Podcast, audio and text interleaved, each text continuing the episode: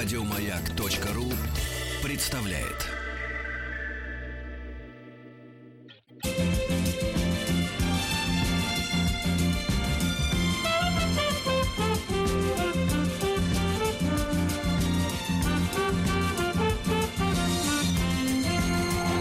Сергей Стилавин и его друзья. Среда. Инструментальная. Как говорится, будьте здоровы, товарищи. Здравствуйте, Владик. Да, здравия. Минуточку, Вам. у меня есть ритуал. Чувствуете, что все изменилось? А, вот Сергей так. поправил штекер. А, да, поплотнее его, как говорится, туда этого. Ну, как вы себя чувствуете? Ну, лучше, чем вы. Здоровья вам, Подло, подло, подло, подло. Вы должны, как сказать, визуально... Дегустировать вы должны. Визуально должны, понимаешь ли... К сожалению, американцы сегодня не подойдет. Ну ладно, другие люди подойдут. Поважнее, я согласен. Как минимум. Как минимум, да.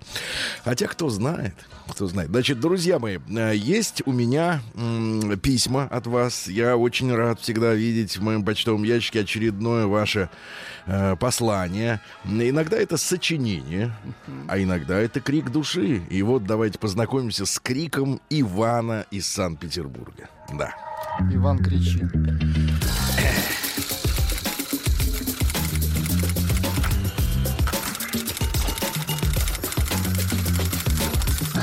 Приемная нос. Народный омбудсмен Сергунец. Да, так и написано. Здравствуйте, Сергей. Крик души. Помню фильм «Крик дельфина». Были крик 1, 2 и 3.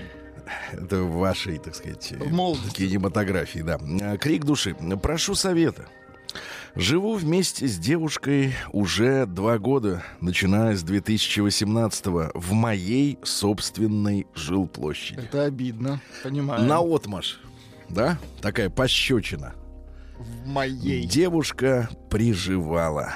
Да. Знакомы мы с шестого класса. Любим друг друга. Ссоры бывают очень редко, в основном по мелочам. А теперь, Владик, приготовьтесь э, к... Давайте мелочи. Нет, не мелочи, теперь тоска. В 2017 году я похоронил своего отца. Когда меня еще девушка бросила. Ну, то есть та, Предыдущая. предыдущая. Я вам тогда описал эту историю. Спасибо, что осветили ее в эфире. Ну, пожалуйста, да, да. пожалуйста. Одному было тяжело. По прошествии некоторого времени начал общаться с другой девушкой, которую знаю с шестого класса. То есть вот с этой, которая живет на его жилплощади. Школьная зазноба. Да, а ведь сколько иллюзий тогда было в школе относительно девочек-то. Вы встречались со своими одноклассницами? Ну, всерьез нет. Были пару моментов таких Нет, я не об этом. Я не про грязь. Я про встречи а сказал, 30 что- лет спустя. Нет, ни разу. Серьезно? И правильно. А мы в разных городах, к счастью. Я даже, кстати, съездил. Да вы что? Да. Ну как? Ну, как видите. Нет, надо так отвечать. Ну, такое. Да нет, так, так я не могу позволить себе так солгать. Такое. В 2018 Ну, давайте посмотрим, теперь опять грустно. В 2018 30 мая у меня была годовщина у отца. Ага. За два дня до годовщины моя девушка поставила меня перед фактом, что с подругами уезжает отдыхать на море. Ну, смело. До этого в феврале она уже была в отпуске в Дубаях. Ну, поскольку Х на конце, так, наверное, ударение сменяется, да? Э-э. Училка, не ругай меня. Я ведь с народом. В Дубаях вы мои, Ты в знаешь, Дубаях. в этой войне я по ту сторону баррикады. Она прекрасно знала, что мне нужна была поддержка в этот день, но уехала на море. Я был дико расстроен таким ее поступком. После ее возвращения я с ней обговорил ситуацию, что так не делается. Тебе надо было обговорить до. Мгм. А, нельзя ставить перед самим фактом уже накануне своего отъезда. Девушка вроде бы меня поняла. Наступает 2019 Уже вместе съездили на кладбище к отцу. После чего она опять уезжает в отпуск на море без меня. В Дубай. То есть отец какой-то вот фигура триггер. Спусковой крючок для поездки на море. Я поехать не смог, так как работа держала меня. Но во второй раз она меня хотя бы предупредила за месяц. Я, конечно, вновь был расстроен, что живем мы совместно, а отдыхаем порознь. Для себя я понимал. Странный язык. Для себя я понимал, что человеку нужна свобода и отдых. Мгм. В сентябре 2019 я уволился с работы, проработал пять лет в компании. При этом все это время все расходы по содержанию брал на себя. Покупка еды, оплата ЖКХ и т.д. Неделю назад ситуация с отпуском повторилась в третий раз. Она меня снова поставила перед фактом, что улетает с подругой. Слушай, чувак, а ты не, не, не, не смотрел там, в принципе, фотографии? У меня такое ощущение, что, в принципе, там как бы за место одной из подруг может нарисоваться бородатый. Ну, так вот это просто вскользь. Это как бы вот оно на поверхности. Просто вот так рукой шаришь, будильник с утра, оп, бородатый. Произошел небольшой скандал, так как мне это стало неприятно. Мгм. При этом она знает, что у меня тяжелое финансовое положение, а она в Дубаях. Вся эта ситуация меня выбила из колеи. Уже как неделю она не выходит на связь со мной. То есть, погоди, а где она в квартире-то потерялся? Они же вместе вроде живут. Ну, поссорились, наверное, А нет, улетела, наверное, и не выходит, да? Оттуда не выходит. Вот. В сети не появляется, на мои сообщения не отвечает, но при этом выкладывает у себя в Инстаграме фотографии и короткие видосики. Ну вот видите, она не Но стесняется. там оператор есть, брат. Да. Там есть оператор. С Он, наверное, крепкой рукой. да, он, наверное, просто стережет ее мобильник, она не может тебе ответить при нем. А он все время рядом. Лично у меня чувство апатии. Борюсь с этим, езжу на, на стажировку по работе, пытаюсь отвлечься, но внутри души неприятное чувство и мысль о том, что нам придется все-таки расстаться. Из-за этого очень сильно переживаю, никак не могу себя успокоить. Также переживаю за работу, где прохожу стажировку на данный момент. Вдруг у меня не получится собраться и сконцентрироваться, так как процесс не дает покоя. Как быть в такой ситуации, Сергей? Расстаться с девушкой и не мучить себя. Спасибо за помощь и советы. Дорогой Ну, то есть сам он не понимает, что нужно Дорогой делать. Ванечка, вот смотрите, вы бы перечитали свое письмо перед Вот. отправкой, Да, внимательно. а лучше на другой день. Сначала вот написал в черновички его, или даже вот отправленное, просто в отправленных найдите это письмо, да? Ну, перечитайте его. Тут все ясно написано. Э, пишет об этом Иван. Вам же он и сообщает, что, в принципе, ситуация дерьмо. Прием корреспонденции круглосуточно. Адрес стилавинсобакабк.ру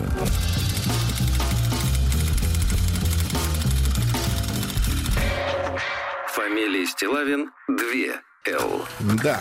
Ну что же, а есть и от женщин. Хотите от женщин? Очень хотим. Да, да, да. Давайте. Жень- Что люди-то пишут, как реагируют? Ну, пишут, что песня Спета? лесного оленя, она подходит.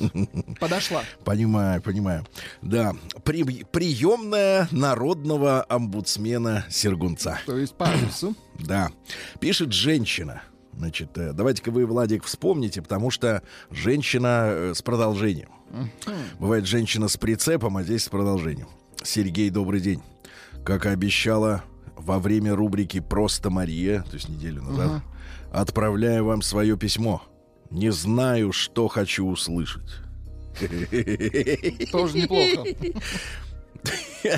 Ну, у меня бывает это один раз, вернее, ой, извините, один раз. Бывает, когда музыку вот э, незнакомую Да. включаешь, да, и, и не знаю, хочу Что- ли вообще. что услышишь, Не то, что, что хочу услышать, хочу ли вообще услышать, не знаешь. Даже кажется, что знаю все те места, где вы пройдетесь по мне. Пройтись по женщине. Это неплохо. Да. Главное не утонуть. Некоторые моменты, возможно, упустила, но не хотела писать роман в трех томах. Получился роман на трех Ну, страницах. тоже неплохо, да. Ам, да. Вот и письмо. Сразу приношу свои извинения за опечатки. За собой не могу вычитывать тексты. Ай-яй-яй-яй-яй. Противно Не могу за собой собственный текст. вычитывать. Мгм. Добрый, и теперь опять начинается. Добрый день, Сергей Валерьевич, и все, все, Все, все, все, вы и три раза привет. все. Пишет вам блудница, как вы меня назвали. Назвал блудница. Значит, было за что. Нет, ну вид- видишь, протеста нет, значит, э, по делам. Человек согласен с определением. Да-да-да, тут важно четко расставить определение. Я бы выразилась пожестче. Ну, мы на федеральном радио. Да, извините, пожестче. Пожестче будем потом. Тет, а тет, как говорится. Итак, мне 37 лет. Хороший. одногодка со мной. Хороший возраст, да, вот Да, женщин. самый такой.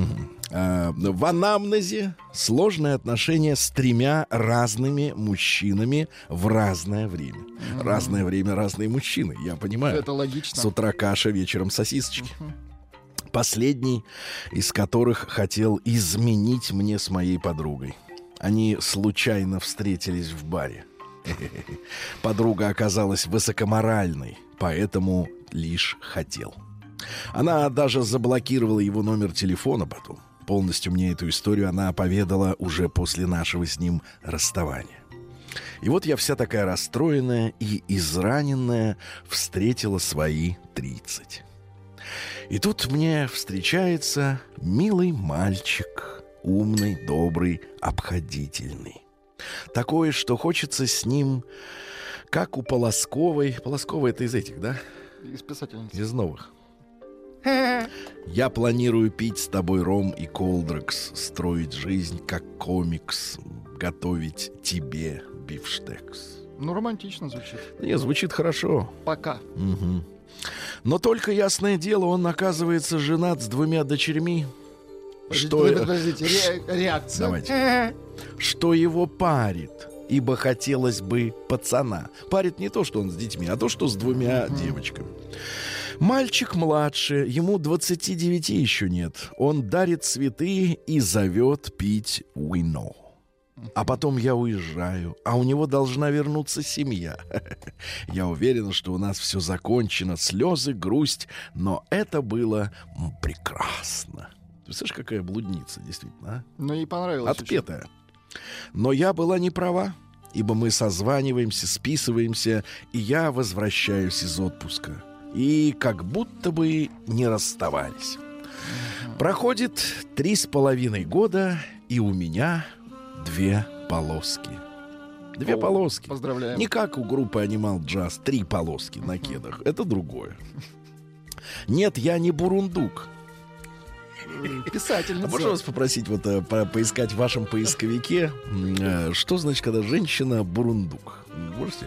То есть жен- набрать женщина... Да, женщина бурундук. Просто вы должны полностью разжевать этот материал, как бы горек он ни был.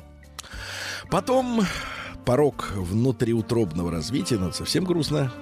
Мы вместе ходим по врачам, да, что? Есть женщина-бурундук. Просто бурундук. Просто да? женщина с животным. А, Всё, фотография. Просто. Ничего. Женщина с животным. Странно. э, э, Расшифруйте. Да. В общем, говорят о необходимости прервать беременность. Он признается, что они с женой хотели третьего, но не получалось. Он думал, что дело в нем, ибо у нее по женской части все проверили, все хорошо, а он просто там не хотел. Там не хотел. Имеется в виду, по- подсказывают, у бурундука две полоски на спине. Да ладно. Да. А вдоль или поперек? Вдоль, конечно. Как у Что кого? значит поперек? Зебра, что ли? Ну, может, это как-то перед, зад. Мгм. Две Я полоски просто- пишут, это, это младший сержант, видите? Так, ну ладно. Младший сержант. А он просто там не хотел. Понимаешь, не хотел там прижить ребенка. Это важно, где прижить. Вот и не было. Мне разрешают снова беременеть. Так. Ей разрешают, понимаете? Э, можно, вот Да. так говорят. Нет, э, свистком. На старт, да. Э, Мне разрешают, э, у меня задержка, мы радуемся, а потом он рассказывает, что жена тоже в положении. Как интересно живут люди, То да? есть как бы на два фронта отработал. Ну, то есть он вот как бы ударил... Универсал 69 вы таких называете обычно. Ну, я не помню, что я такое слово использовал, но теперь, теперь видите, теперь вспомнили? ви- вижу, да. Так вот, тоже в положении. Чувства смешанные, но нервничать нельзя. Вот когда хочется, но нельзя. У меня же... И дальше написано так, что я не могу иначе, друзья мои, прочесть. Ребенок. Хорошо. В общем, обиду затаила, но отношения продолжились. Это очень по-женски, да? Когда делает вид, что все нормально, на самом деле ненормально, ненормально. Но окрысилась. Обурундучилась. Точно. Там тоже морда-то мерзкая у него. В общем, обиду затаила, но отношения продолжились. Злюсь на жену, как будто она виновата, что муж кобель. Там пацан, а у меня дочь. Рождаются дети с разницей в 8 дней. 8 дней, брат. Достаточно, чтобы восстановиться мужчине, да? История моих родов — тема отдельного письма. Но он проявил себя героем. Перевязал пуповину. А рука-то уже наметана, уже вторую Ну, он профессионал, перевязывает. это чувствуется. Да, четвертую уже режет. Эх, Лужи помыл, значит, э, больницу шел с плацентой в пакете из пятерочки. Шел с пятерочки. Зрелище то еще. Мы ругались, я обижалась на его поступок с третьим ребенком. Мирились, расставались, а потом я простила и приняла. Вот ведь, Владик, какие они бабоньки-то. Не Понимаешь? бабоньки, а женщины. Да. Нам бы вот таких бы, да, которые вот так А, вот могут студию, простить, да? принять. Да хотя бы в студию, куда уж там такую бы. в студию, да. И все стало хорошо. Вот прям очень хорошо. А прям очень хорошо. Дочь в сад пошла. Ну, сразу как плаценту. Слушай, так да, и- действительно неплохо. Да, дочь в сад пошла. Я профессию стала новую осваивать. Что-то представляется профессию скорняка. Мне кажется, мяс- мясоруба. Мозги начала включать. Вот. А как включились-то, мы завтра уж узнаем, ребятки. Прием корреспонденции круглосуточно. Адрес стилавинсобакабк.ру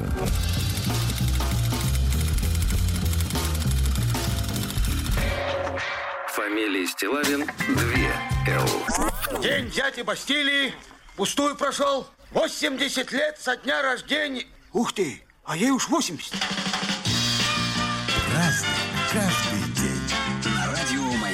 Друзья мои, трудно поверить, но сегодня, 26 февраля, человечество будет отмечать Всемирный день неторопливости. Неплохо. Да, дело в том, что еще в 2007 году, когда ничего не было слышно про коронавирус, вы знаете, что сейчас Италию объявили рассадником в Европе этой заразы, они придумали 14 заповедей медлительности. Ну, в принципе, итальянцы вообще никуда не торопятся. Никуда не торопятся, у них они слишком красивые. Самая для- первая заповедь Да. ро- родиться в Прибалтике. Ну вот, значит, ну прекратите шельмовать наших Ну, то- эстонских, э, даже Тру- Трусей. да, трусей. Так вот, э, в Риме обычно в этот день проводили марафон.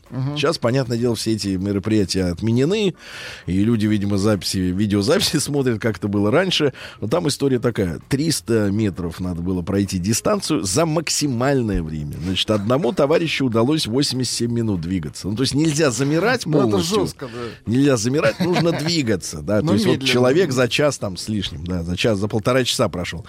Сегодня Мартинянов день.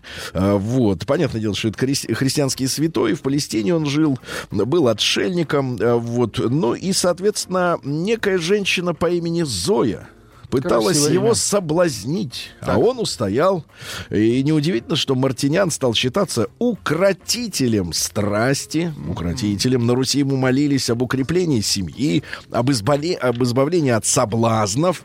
А, также этот день называли светлым. Принято было выходить ночью во двор, окликать звезды по, по- по очереди, конечно, чтобы, светиться. да, чтобы от их сияния зоркости глазам прибыло. Вот это хорошо, да. Каждый день. Ну что же, э, в 1564-м Кристофер Марло ро- родился, английский э, драматург. Э, Вот что за история такая? Он, значит, собирал во Франции сведения о деятельности английского католического подполья во Франции. Дело в том, что католики, они не все были перебиты англичанами и еретиками, да, вот этими англиканами, англиканцами. Они перебежали во Францию, которая тогда еще сохраняла верность католической церкви, да, да, до гугенотов полетов еще оставалось немножко времени. Так вот, э, ну и, соответственно, вот этих заговорщиков он исследовал, ему заплатили большие бабки, и он стал хорошо питаться и много пить. То есть шпион. Вот. э, А занялся активной литературной деятельностью. Ну, как шпион, да-да-да. Э, Сблизился с местными, так сказать, Ну, вот, э, понятно. умными людьми. Э, У него появилась репутация следующая. Курильщика, распутника, скандалиста, дуэлянта, колдуна, вольнодумца и содомита. Ай-яй-яй-яй. Видишь, что делают с людьми деньги? Шальные деньги, Да, да, да. Вот-вот, шальные деньги, да. Ну и, соответственно, вынужден был написать, вы представляете, м, продолжение своей трагедии, э, которая разошлась э, большим тиражом, была очень популярна. То есть общество вынудило его, говорит, давай продолжение. Вот Давай сейчас, сиквел. вот смотри, вот Пушкина не заставили писать продолжение. Ну, его Дантес, э, его продолжение все прекратил на корню. Ну нет, Маша, ну это, та- это Толстой, Лео, как его называют там, или детективщик Достоевский. Вот они все, как сказать, нет, говорит, не. А этот слабак, потому что что, распутник и, вот, видите, скандалист. Да. ну, ладно. А В 1585-м Федерико Чези, это итальянский князь, который основал Академию Дей Линчи. Ну, короче говоря, там и физику изучали, и все остальные Ну, хорошо, дела. Да, оттуда вот хорошо. это, да. Наука. Да. А в 1671-м Антони Эшли Купер, третий граф Шефтсбери. Красиво звучит. Это английский философ и лорд. Ну, хорошо быть философом, когда ты лорд. Странно другое, когда лорд, но не философ. Чем занят вообще целыми днями. Короче, э, читал очень много Адама Смита, Ж.Ж. Руссо. Это Жан-Зак. Ну, сокращенно Ж.Ж. Вот. Д. Ну, шибко умный. Д. Дидро, Денис Типа. по-нашему, да. Вот. Ну и ч- какие принципы? Принцип единства человека и природы. Мы, например, вот отделились от природы. Стали ее, наоборот, угнетать. Нам комфорт нужен, Сергей. гнидить ее. Да. Вот понятие добро, э, добра, извините, добра, включено не только в систему социальных отношений, но и применяется к природе. То есть можно сделать добро медведю, например. А потом и он тебе добро. Да, да, отплатит, да, навалит В ответочку. Вот, а дальше. А, Моральное чувство. Он дал определение морального чувства. Это врожденное чувство симпатии к добру. Вот интересное определение. И антисимпатии к злу. Удивительно. То есть, когда человеку нравится делать гадость, это недобрый. Ты понял, Это Владик? А ты, ты вот все спрашивал меня, а кто такие недобрые? Вот. Ну и, соответственно, нравственность в чем заключается? В сбалансированном соотношении общественных, о, и эгоистических наклонностей. То есть а, баланс между тем, что нужно Ну, нам, эле- элегантно что Между нужно? личным и общественным, вот очень, конечно. очень хорошо. Вот это и есть нравственность. Запомнили, да? Ну и какой вывод из всех его произведений? Э, Невозможно быть этичным, если ты уродливый. Надо быть прекрасным. А в 1712 году указом Петра I основан сегодня Тульский оружейный завод. Очень хорошо. Красные наши оружейники, да. В 14-м Петр Великий издал указ, запрещавший присваивать офицерские звания дворянам, которые не служили рядовыми в гвардейских полках. Вот так вот, да. А в 1749-м Михаил Васильевич Ломоносов установил первым, Так. что из рассола, которым великий ученый русский поправлялся от вчерашнего по утрам, можно получить соль путем выпаривания оного. Представляете? Гений какой. Открыл. Но соль будет зеленого цвета. У Из-за вас- огурцов. У вас, да? У- а у вас а розовая, да. потому что у вас помидоры. А, В 1786-м Доминик Франсуа Жан Араго, это французский ученый и политический деятель, значит, э, первым обнаружил хроматическую поляризацию света, намагничивание железных опилок вблизи провода, по которому течет электричество. Так. Прис- они прессово... То есть они притягивают. Да, да, да, да, да. И магнетизм вращения. Очень хорошо. Знаете, если вращать быстро, как в пылесосе, То электрический ток пойдет. Магнетизм. Да. В 1794 во Франции издан, ну, революция, кошмар, э, декрет конвента о конфискации собственности врагов революции. Ну, в принципе, у кого собственность больше, э, тот и больший враг, мне кажется, логично. Хапнуть-то, да? В 1802 году Виктор Гюго, вообще он Виктор Мари, Но это как бы скрывают от нас. А Да. Говорят э, просто Виктор. Витя Маша как-то вообще странно. Витя звучит. Маша, да. Витя Маш, вот, в 14 лет начал творческую деятельность. Так. Да-да-да. Его трагедии, кстати, раннего периода так и не были опубликованы. Ну, понятно, человек, который смеется из собор Парижской э, Богоматери. Давайте цитаты из товарища Виктора Маши. «А, «Жизнь — это цветок, для которого любовь является медом». Ага. Красиво. Или, например, человеческий разум имеет три ключа, которые открывают все. Знание, мысль и воображение. Воображение. 40 лет, Владик, старость юности. 50 юность, старость. Я уже готовлюсь к этому возрасту. да. Бог делает женщину прекрасной, а дьявол хорошенькой. Ну и, наконец, э, что у нас? Э, Свобода начинается с иронии. Вот, но надо уметь часто повиноваться женщине, чтобы иметь право иногда ею повелевать. Вот, ну и, наконец, э, комплимент — это поцелуй сквозь вуаль. Красиво. Да, да, видишь, как излагает, да, Подлец намазывает чувствуется, да. маслица да на хлебушек элитный. А, Ну что же, э, в 1829-м Леви Стросс родился, как его зовут американцы, по-нашему Штраус, понятно, создатель голубых джинсов. Вот, деним. Родился он вообще в Баварии, откуда и фамилия Штраус, естественно. Э, Эмигрировали после смерти папы э, вместе с мамой и сестрами в Нью-Йорк. Туда же приехали братья. Ну, в общем-то, про Леви Стросс э, и про знаменитую 501 Вы модель можете послушать. послушать да. не раз. Э, Записано... да, брендятина. Брендятина, конечно. Рустам Иванович с удовольствием вам расскажет. И вы еще похрюкивать записи, будете там, конечно. да, на заднем плане. В 1832 Польша стала составной частью Российской империи. У нее, наконец, отобрали из-за революционных вот этих позывов многочисленных э, собственную армию и сейм. Но я еще раз напомню, друзья мои, что поляки, конечно, могут сколько угодно скрипеть зубами и кричать, что Россия их раздербанила. Но на самом деле и Пруссия, и Австрия, они тоже получили свои куски Польши. Э, Вот просто сегодняшняя дата относится к, к событию, когда полякам э, сказали, все, больше у вас сейма не будет, а там у вас э, смута. Вот, крамола. В 1846-м Баффало Билл родился. Это охотник на бизонов, разведчик, ну, рейнджер, наверное, да? И он а, прославился в схватках с индейцами. Ну, то есть убийца по-нашему.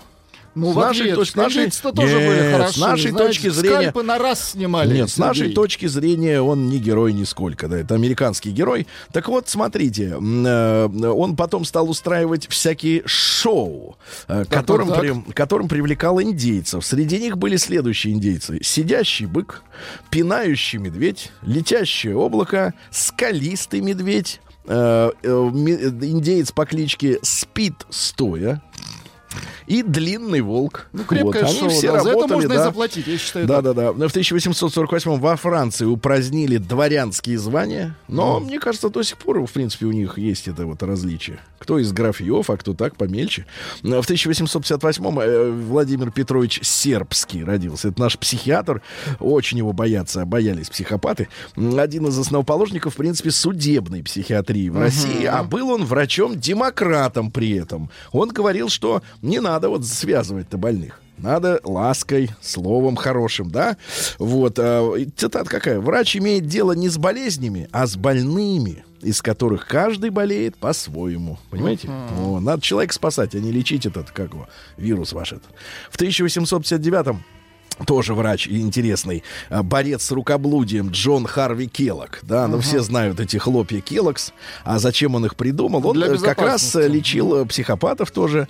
Вот. Он открыл комплексный санаторий, где над людьми проводили прекрасные оздоровительные процедуры. Во-первых, клизмы. Вот. Потом диеты. Вот чем, и, собственно говоря, и было, были эти хлопья, да, потому что он был убежденным вегетарианцем. Э, Вот. э, Значит, и что интересно, э, он был адвентистом седьмого дня, э, но даже у них он э, прослыл еретиком. Такой двойной, да, и его выгнали из церкви за то, что он придерживался пантеизма, ну, многобожия. Э, много у него там, на каждый случай свой.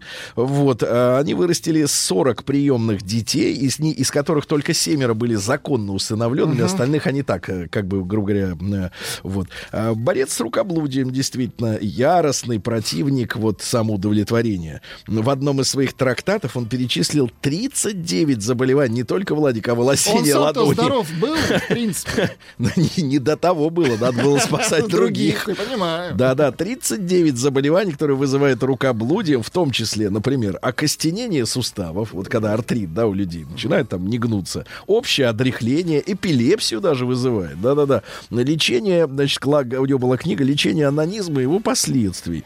Э, Вот, э, он там предлагал... ученый, Да-да, сумасшедшее количество, в общем, предлагал карболовой кислотой прижигать э, людям. Это кошмар. Вот он и придумал эту диету, включая хлопья, да-да-да, чтобы у человека не было энергии в теле. Сейчас как это подается? Что это, мол, энергетический, здоровое, мощный, да. нет, ну мощный заряд бодрости. А на самом деле придуман для того, чтобы у человека не было никакой бодрости, чтобы он даже не думал о плотских вот этих всех делах. Ну и сегодняшний день богат на подобных персонажей. В 1869-м родилась любимая, одна из любимых женщин Владимира Ильича, Надежда Константиновна Крупская. Очень интересный персонаж. вот. В Московской области есть имение, э, превращенное в закрытый диспансер, э, куда не пускают с улицы людей. Вот. А Надежда Константиновна туда часто э, приезжала к своей подруге дворянке. Так. Вот. А после революции у нее же сама отняла это здание, говорит, теперь мы Ну, здесь... приглянулась. Да, да, да, да, да. Ну, уже Да, наме- намечено. То есть, вот дворяне, которые дружили с революционерами, они, конечно, первыми получили по башке, да. А в 1877-м Вилли Гуго Гельпах родился. Это немецкий психиатр. Вилли Хуго Гельпах. Вот, невропатолог, психолог, один из основателей геопсихологии, Владик. Это интересно, себе. геопсихология. Он изучал влияние на психику человека погоды, климата, почвы и ландшафта. Заметьте, как у нас много людей воют, что, мол, типа им климат не нравится. Вот они уже на грани. То есть они психически Но более того, но более того, кстати, англичане выяснили, что унылые, однообразные пейзажи городов, вот когда все дома однотипные, тоже людей сводят с ума. Как в Норвегии. То есть вот хорошие, нет, нет, именно британские вот эти э, дома из черно-коричневого вот этого кирпича, они сводят с ума. И нужно смотреть на классическую архитектуру, чтобы выздороветь, Владуля. А у нас наличники. Вот именно. День взятия Бастилии пустую прошел. 80 лет со дня рождения. Ух ты, а ей уж 80. Разный, каждый Так, ну что же у нас еще интересного в этот день произошло? В 1878-м французский ученый Сидио Сидио а, придумал слово микроб. Здорово, Микроб. здорово. Теперь О, мы знаем, как да-да-да. их называть. Сегодня в 1886-м э, началось э, производство первой в Российской империи ртути в промышленных масштабах. Произошло это в Горловке. А сейчас Горловка это населенный пункт на границе, кажется, ДНР и э, Укр, как там. Мгм. А в 1896-м Андрей Александрович Жданов родился. Это партийный государственный наш деятель, знаменитый. Вот. а, Что интересно, уконтрапупили его в 1948 а, году. Вот. э, Проходил он лечение, и там же во время лечения и умер. Именно смерть э, Жданова, кстати говоря, который, что самое интересное, считался одним из преемников Сталина. То есть, по большому счету, есть, есть опасения, что Жданова убрали именно, За- за- чтобы за- оставить, Заказуха, да? чтобы оставить Сталина без э, преемников. Но да? Он был популярен, Жданов. Так да. вот, э, и как раз врач та самая, помните, Лидия Тимошук после смерти Жданова, она как раз и обратилась в ЦК партии с письмом, что есть заговор врачей. В принципе, некоторые специалисты разделяют э, Что это мнение, что это было не реально. просто какая-то вот очередная кампания, какая-то такая ни на чем не основанная. В 1896-м Андрей Беккерель обнаружил, что образец урана, ну, радиоактивное вещество, засветил фотопленку, которая рядом хранилась. Света не было, а э, изобра- ну, какие-то такие всполохи, да, остались. Ну и поняли, что и у радиоактивных Излучает. веществ есть излучение некое, да, невидимое. А В 1908 году Анна Ивановна Щетинина, это наша женщина прекрасная, первая в мире капитан дальнего плавания. И если мы сегодня, вот знаете, некоторые, э, ну, по малолетству или в силу отсутствия образования хорошего, начинают говорить, что нам надо как-то брать пример с каких-то там феминисток иностранных, так я скажу вам так, Советский Союз в плане продвижения движения равенства женщин был номером один на планете. У нас женщины первые отказались от головных уборов, э, п- что было христианской культурой предписано, так же, как и в мусульманской. У нас женщины стали ходить в шортах, помните парад физкультурников, да, 30-го года. И у нас первая в мире женщина капитан дальнего плавания. Так что если кому-то и надо с кем-то равняться, так это пусть они с нами равняются. Э, Сергей Георгиевич Горшков в 2010 году, это наш адмирал м, Сове- флота Советского Союза, бывший главком э, ВМФ, э, да, э, ну и во время войны, э, да, прославился. В 17 году первую джазовую пластинку записал квинтет из Нью-Йорка Original Dixieland Jazz Band. Что интересно, джаз тогда писался не через ZZ, а SS. Да вы что? Джаз. А потом стал уже джаз. Ну, чуть-чуть, давайте послушаем. Сем- 17-й год. Итак, на одном конце земного шарика записывают первый в мире джаз, а на другом в 17 году начались беспорядки в Петрограде. И кошмарная э, февральская революция. Кошмарная, я говорю именно с точки зрения обывателей, обычных нормальных людей, потому что беспорядки, в конце концов, вывали, вылились в устранение полного контроля, а дальше грабежи, убийства, насилие. До сих пор нет э, доступных цифр, чтобы понять, сколько людей погибло. Э, из простых, которые, ну, ни в чем не были замешаны. Только лишь в пассивности, наверное. В 17 18 году Петр Миронович Машеров, очень важный руководитель, герой Советского Союза. В 44 году он стал героем. Он был первым секретарем ЦК Компартии Беларуси. Он считался одним из преемников э, Брежнева. Вот, но его устранили очень необычным способом. Грузовичок выехал на Да трассу. что? Да, да, да, в тот самый момент, когда Машеров э, ехал по шоссе в своей Волге. А, тоже очень и очень мутная история, ребята. И, возможно, если бы этого убийства не произошло бы, да, а, вот этой смерти, то история пошла бы по-другому, да. А, в 18 же году прекратила свое существование Советская Республика матросов и строителей. Что интересно, матросов и строителей. Ничего на себе. острове Найсар, это в Эстонии. Моряки, короче говоря, там, э, ну вот, а их э, Йохан Питка, это Оттуда эстонский, попросил. расстреляли наших офицеров, да, да. Сам этот э, Питка в сентябре 44 года сдви- сгинул без вести. Ну, наверное, по- расплатился. Фэтс Домино в 28 году пионер рок-н-ролла, но один из пионеров. Понятно. Нежный, Вот что у нас интересного еще такого в этот день. Э, Леонид Георгиевич Марягин, наш кинорежиссер, в 37 году родился. Кинорежиссер. Ну вот вас ожидает гражданка Никанорова. Хороший фильм, да. Потом помню. был Троцкий. А, Александр Проханов сегодня родился в 38 году. Ну, Александр Андреевич, поздравляем, да. Он и поэт у нас, и редактор газеты «День», и А «Завтра». можно чуть-чуть стихов его? Просто Конечно, интересно. конечно. Вот немножко стихов. Дождь — это капель стеклянных ряд, и в окне на стекле полоса. Это в ночь голоса, это травы в лесу говорят про нее, что идет сквозь леса, разбросав свой наряд, распустив до колен волоса. Это капель стеклянный ряд, дождевая роса. Про волоса очень хорошо. Очень поэтично. хорошо, да. Евгений Жариков, актер в 41 году родился. А Боб Медведь Хайт, это вокалист группы э, «Упакованная в банки жара». Кеннет Хит, да. Отличный вокалист, отличный вокалист, да. А Сэнди Шоу, английская певичка, в 47 году родилась. Голосистая, звонкая. Она Евровидение выиграла в 67 году. Ваш любимый э, русско-американский поп-певец, которого в последнее время обвиняли э, в краже мелодий, Так. а, Михаил Болотин, он же Майкл Я его Болтон. путаю постоянно с Кенни Джи. Не-не-не, Вы этот знаете, как их различать? Этот поет. Нет, этот без дудки. А так одно лицо. А лицо одно, э, да, гонорары разные. В 54 году в США появляется первая фотонаборная типографская машина, и профессии наборщика в типографии пришел край. К сожалению, Реджеп Эрдоган родился в 54-м. Вот он хочет встречаться. В Ну, марте. надо Ну, встречаться, надо, разговаривать. Это лучше, да. чем да. Вот. В 55 году американский летчик-испытатель Джордж Смит стал первым человеком, который катапультировался на сверхзвуковой скорости. Ничего себе. Как там вот ваш друг Алексей Алексеевич показывает? Нет, вот так. Фу!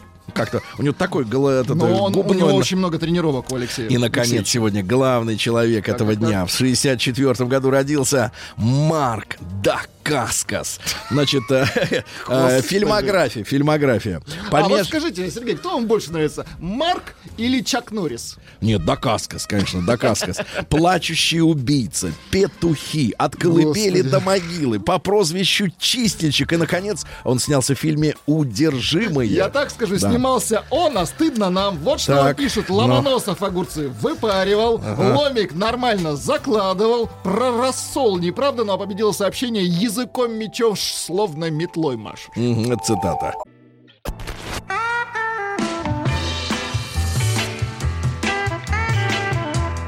Сергей Стилавин и его друзья. Среда. Инструментальная. Дорогие друзья, уберите, пожалуйста, от приемников детей, бурундуков, морских свинок. Дело в том, что к микрофону подсел человек, который устал.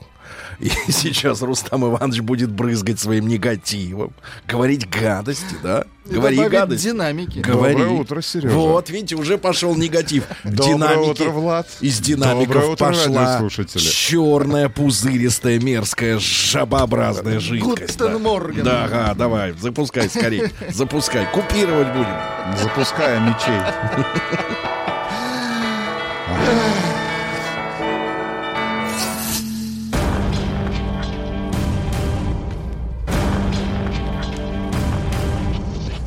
Новости региона 55.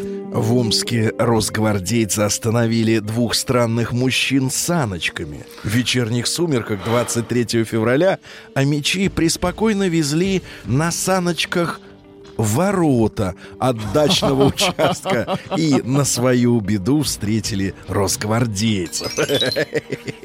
Да. А дальше Амичка поверила благодетелю Григорию. Это был таинственный мужчина в интернете. Он обещал помогать всем нуждающимся, но тот забрал у нее всю зарплату. Григорий. Григорий, да, не Распутин. Гришка. А пьяный Амичка... Когда в последний раз вы в соцсетях встреч- встречали Григория? Гришу? Гришу. Ну, У вас достаточно... есть в друзьях в Фейсбуке Гриша? Нет, у него только Петя. У меня есть в друзьях Рустам. Это вообще все решает. А пьяный Амич разбил стекло машины скорой помощи, бился Зачем? головой. Ну, душно. Хотел войти. Да, а Амич выиграл полтора миллиона в лотерею для любимой дочери. Ура! да, Амич отдаст деньги дочери студентки, чтобы она...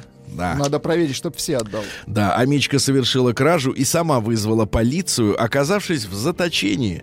А женщина похитила баты. Баты. Аты, баты, знаю. Ну, шли солдаты. Банты, То есть знаю. лекарство? Что такое баты? Может А, быть, баты? бады? Нет, буква Т. В- вот, короче, она похитила баты. Да, да. А, омских коммунальщиков заставили вывозить снег даже 23 февраля. Вообще Это деньги в Таиланде. Да-да-да. Понятно. А, трое узбеков пришли пешком в Омскую область и тут же Из попались. Это узбекские ходаки. Да, а Мич из мести жене поджег дачу, купленную на мат-капитал. Хорошо, Он хотел, чтобы ему неплохо. купили автомобиль. А, сотрудницы почтамт, это почта России, из Омской области похитили 9 миллионов рублей. Смотри, деньги-то есть, да? Только не доходит просто. В Омске нашли кладбище списанных автобусов. А, Стоят там не фазы и лиазы, без окон, без дверей, без колес. А мечи пожаловались на заваленную снегом остановку. А Мичка на пороге 80-летия заложила бомбу в пятиэтажке на пороге. Ну Вот. Ну и пару сообщений буквально. А, Стало известно, почему молодой Амич ходил босиком по грязному снегу. Ну, вот почему? Омска всколых, Он всколыхнуло. ноги. Да, А оказывается, ничего необычного, просто человек пришел за покупками, говорят люди, за ботинками. Ну и, наконец, омские заключенные э, воссоздали ледовый городок э, 1942 года. Вам сообщение, Да? Сергей, пришло. Ну, я Гриша, и чё? Вот, это не мне, это Рустаму. И ничего. Пусть поговорят двое. Сергей Стилавин и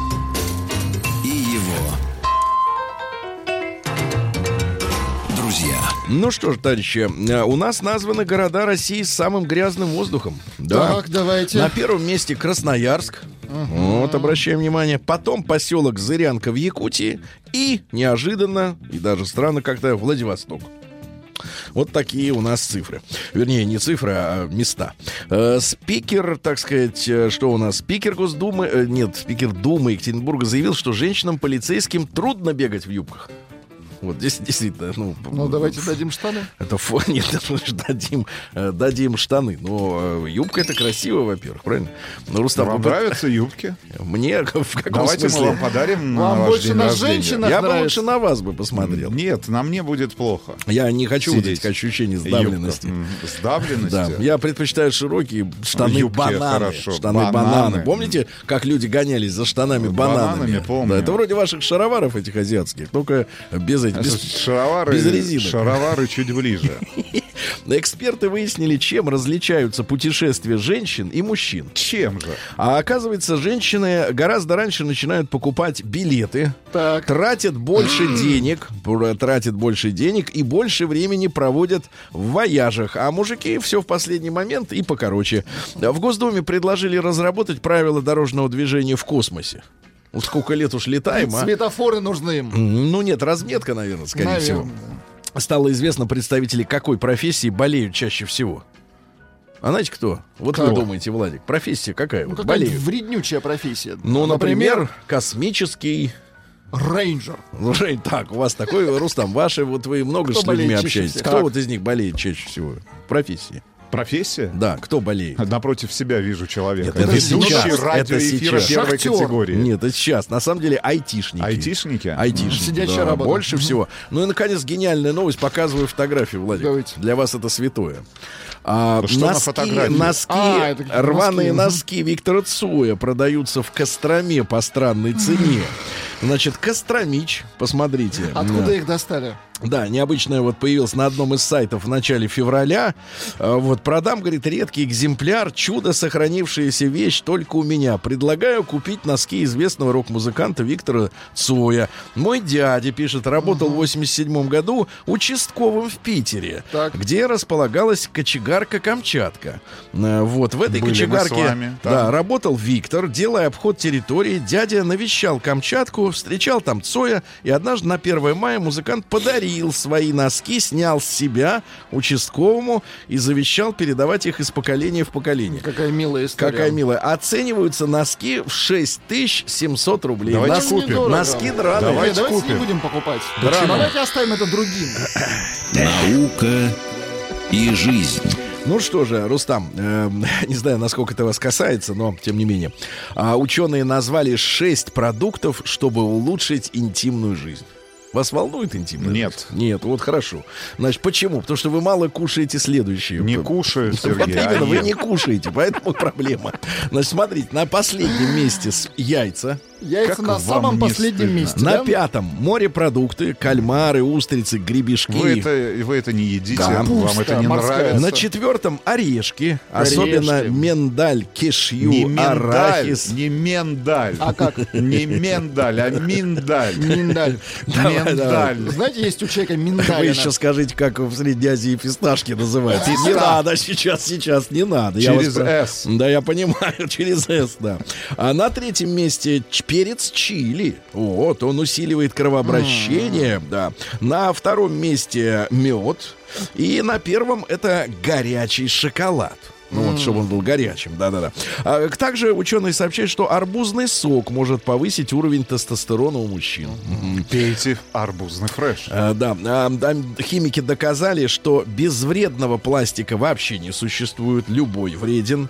Африканские рабы могут продлевать себе же, извините, рыбы, вот рыбы, да-да-да, сори. А, Ученые нашли у деревьев способность передавать знания по наследству через вот эти, вот, что там у деревьев, семена у них, корни, а, через корни, да. Э, Канадские ученые доказали неэффективность проветривания помещений без толку. Ученые доказали, что образованные люди живут дольше. Смотрите-ка, э, Рустам, смертность малограмотных людей составляет 13%. А образованных 5, почти в три раза меньше. А найдено загадочное животное, которое может жить без кислорода. Так, так, так. Называется так. Извините. Хеннегуя жокей. Красивое Вот. название. Гуя Жакей. Жакей, да. И пару сообщений. Краб, а, кокосовый краб-монстр любит поболтать во время спаривания. Ну и, наконец, главное сообщение недели. Создан робот-чемодан с искусственным интеллектом. Он знает, куда его везут. Кому открывать? Новости капитализма. А, Друзья мои, э, чиновница, вот смотрите, в Индонезии предупредила о рисках забеременеть в бассейне. Это Индонезия. Напомню, что у некоторых мужчин такое сильное вот это дело, что даже в хлорке выж- выживает. Выживают. Да, выживает. Женщины напуганы. А у американки организм стал выдавать э, этиловый спирт. Опасно. То есть можно, в принципе, да, Да-да-да. да, И захмелеть. выдавает, да, выдает, извините.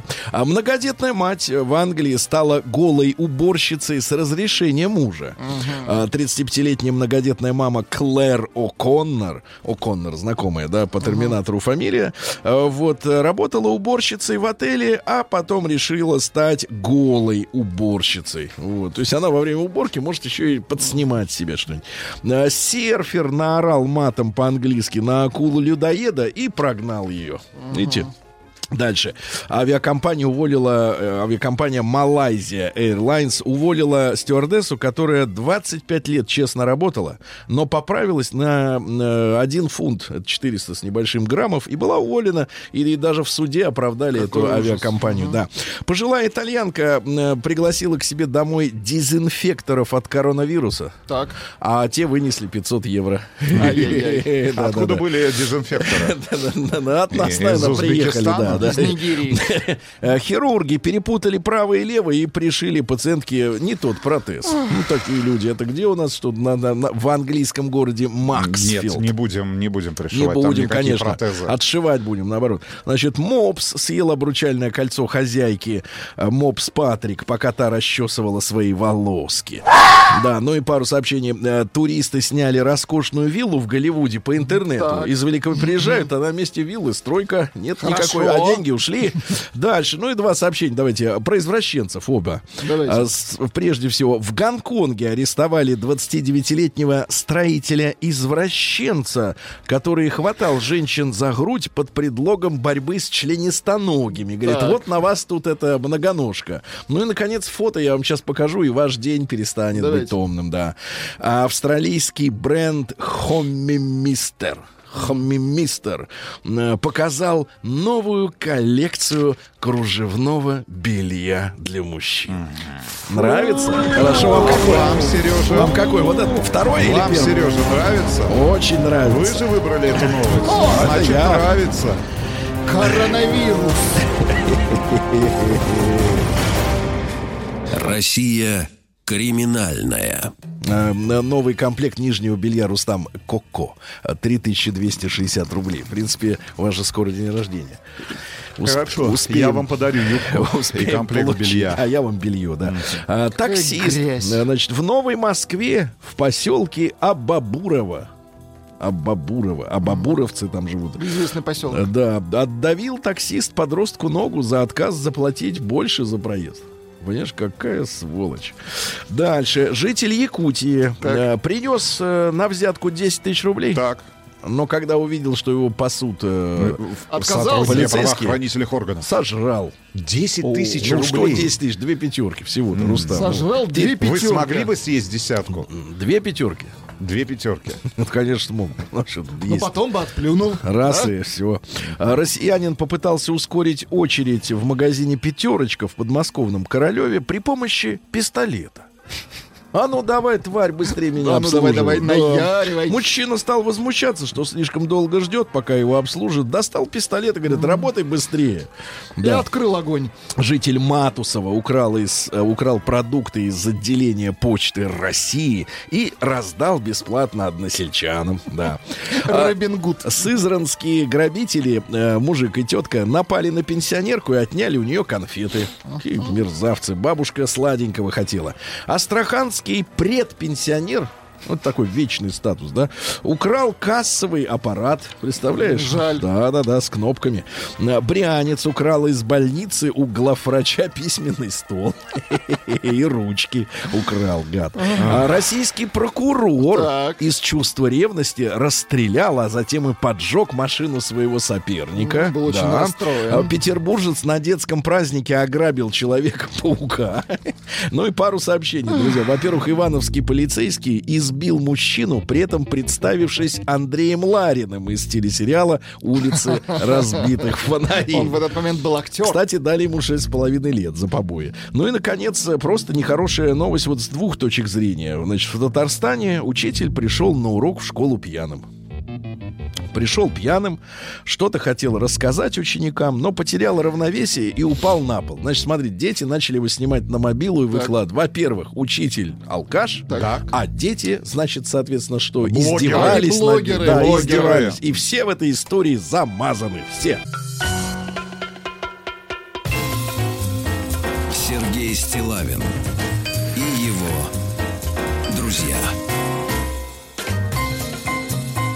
Среда.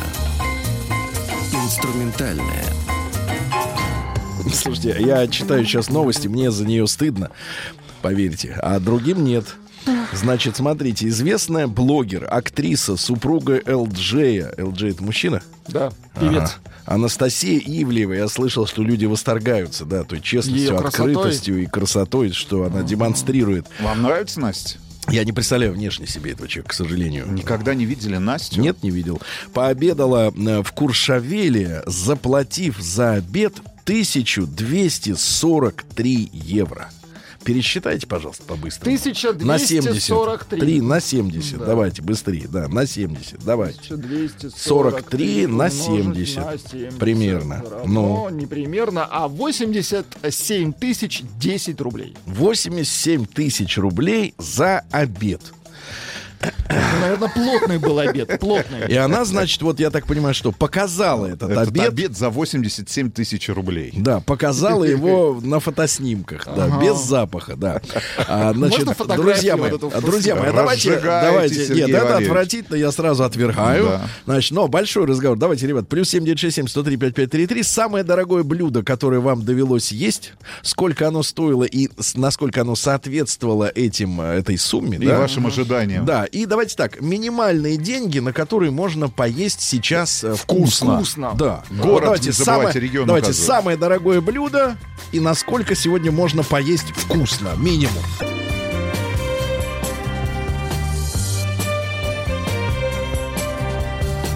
Сергей Стилавин и его друзья.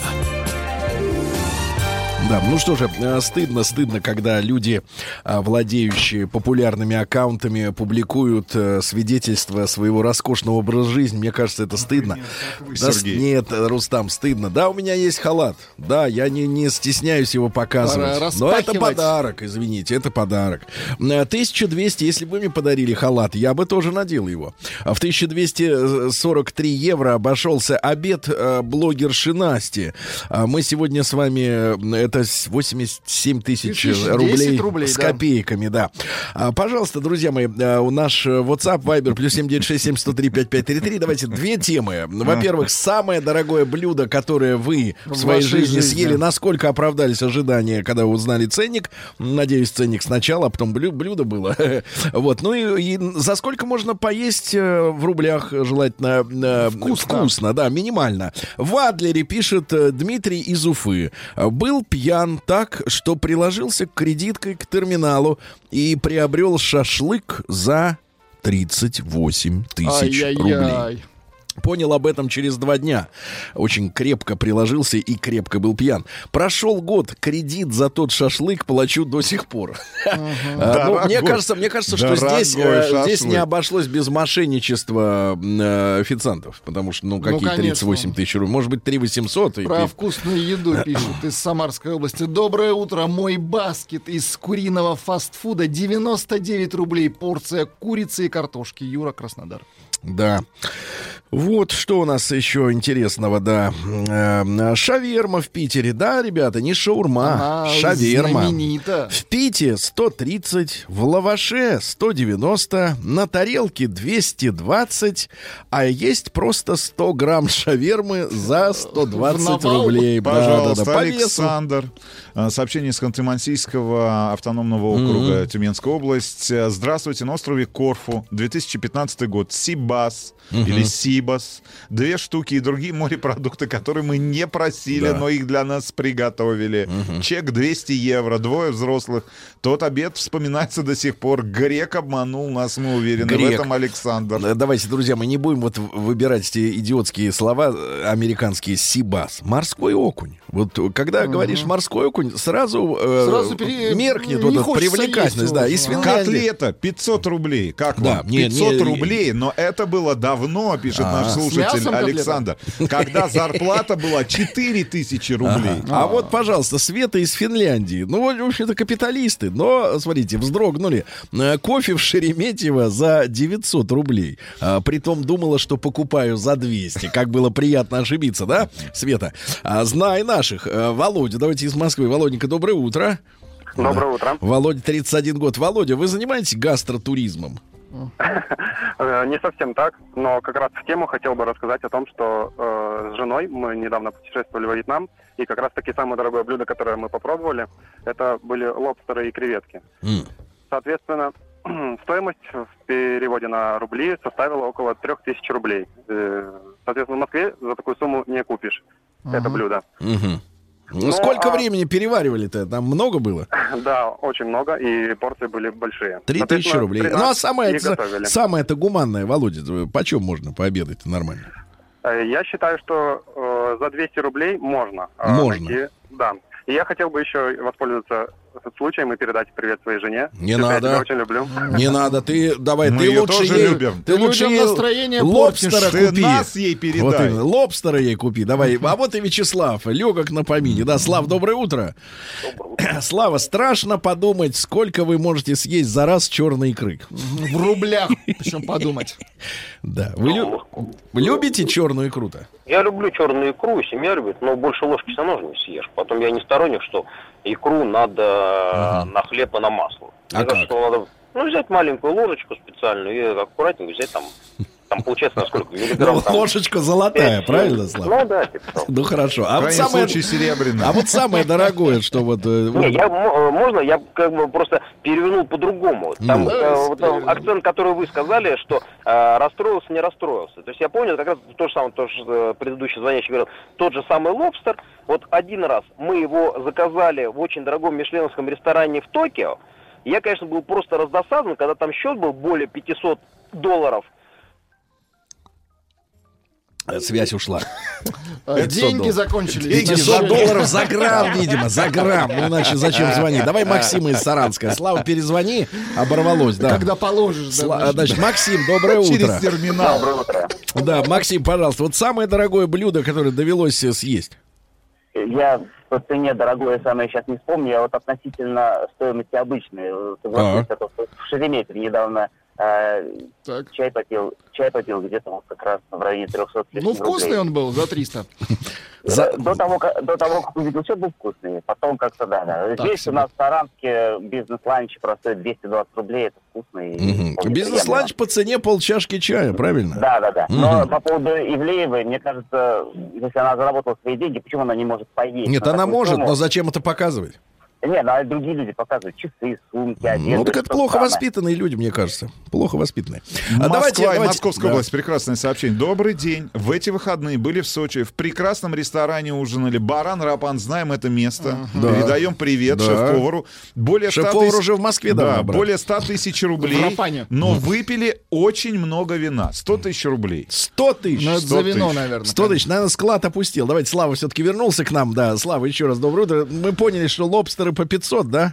Ну там 500, дело не в том, что 500 долларов, а дело в том, что его приготовили, залили всякой фигней, как обычно, да, для лохов. Сыр туда, майонез накидали, чтобы вкус лобстера сбить максимально. Думаешь, зачем, ребята? из хорошего диетического мяса вы превращаете в какой-то фастфуд. Да. Ну вот, и, и, и когда счет принесли там 500 долларов, ты думаешь, елки, да, конечно, красивый вид из вашего Токио, но такая цена меня не устраивает. По отношению к качеству того, что ты не ожидаешь. М. Хочешь там, ну вот, и в то же время и в Гонконге мы того же самого лобстера заказали, Мгм. когда его практически не трогали, его слегка отварили, он такой вот как бы полуживой, Ну, почти живой был, полупроваренный. да. Да, да, почти живой.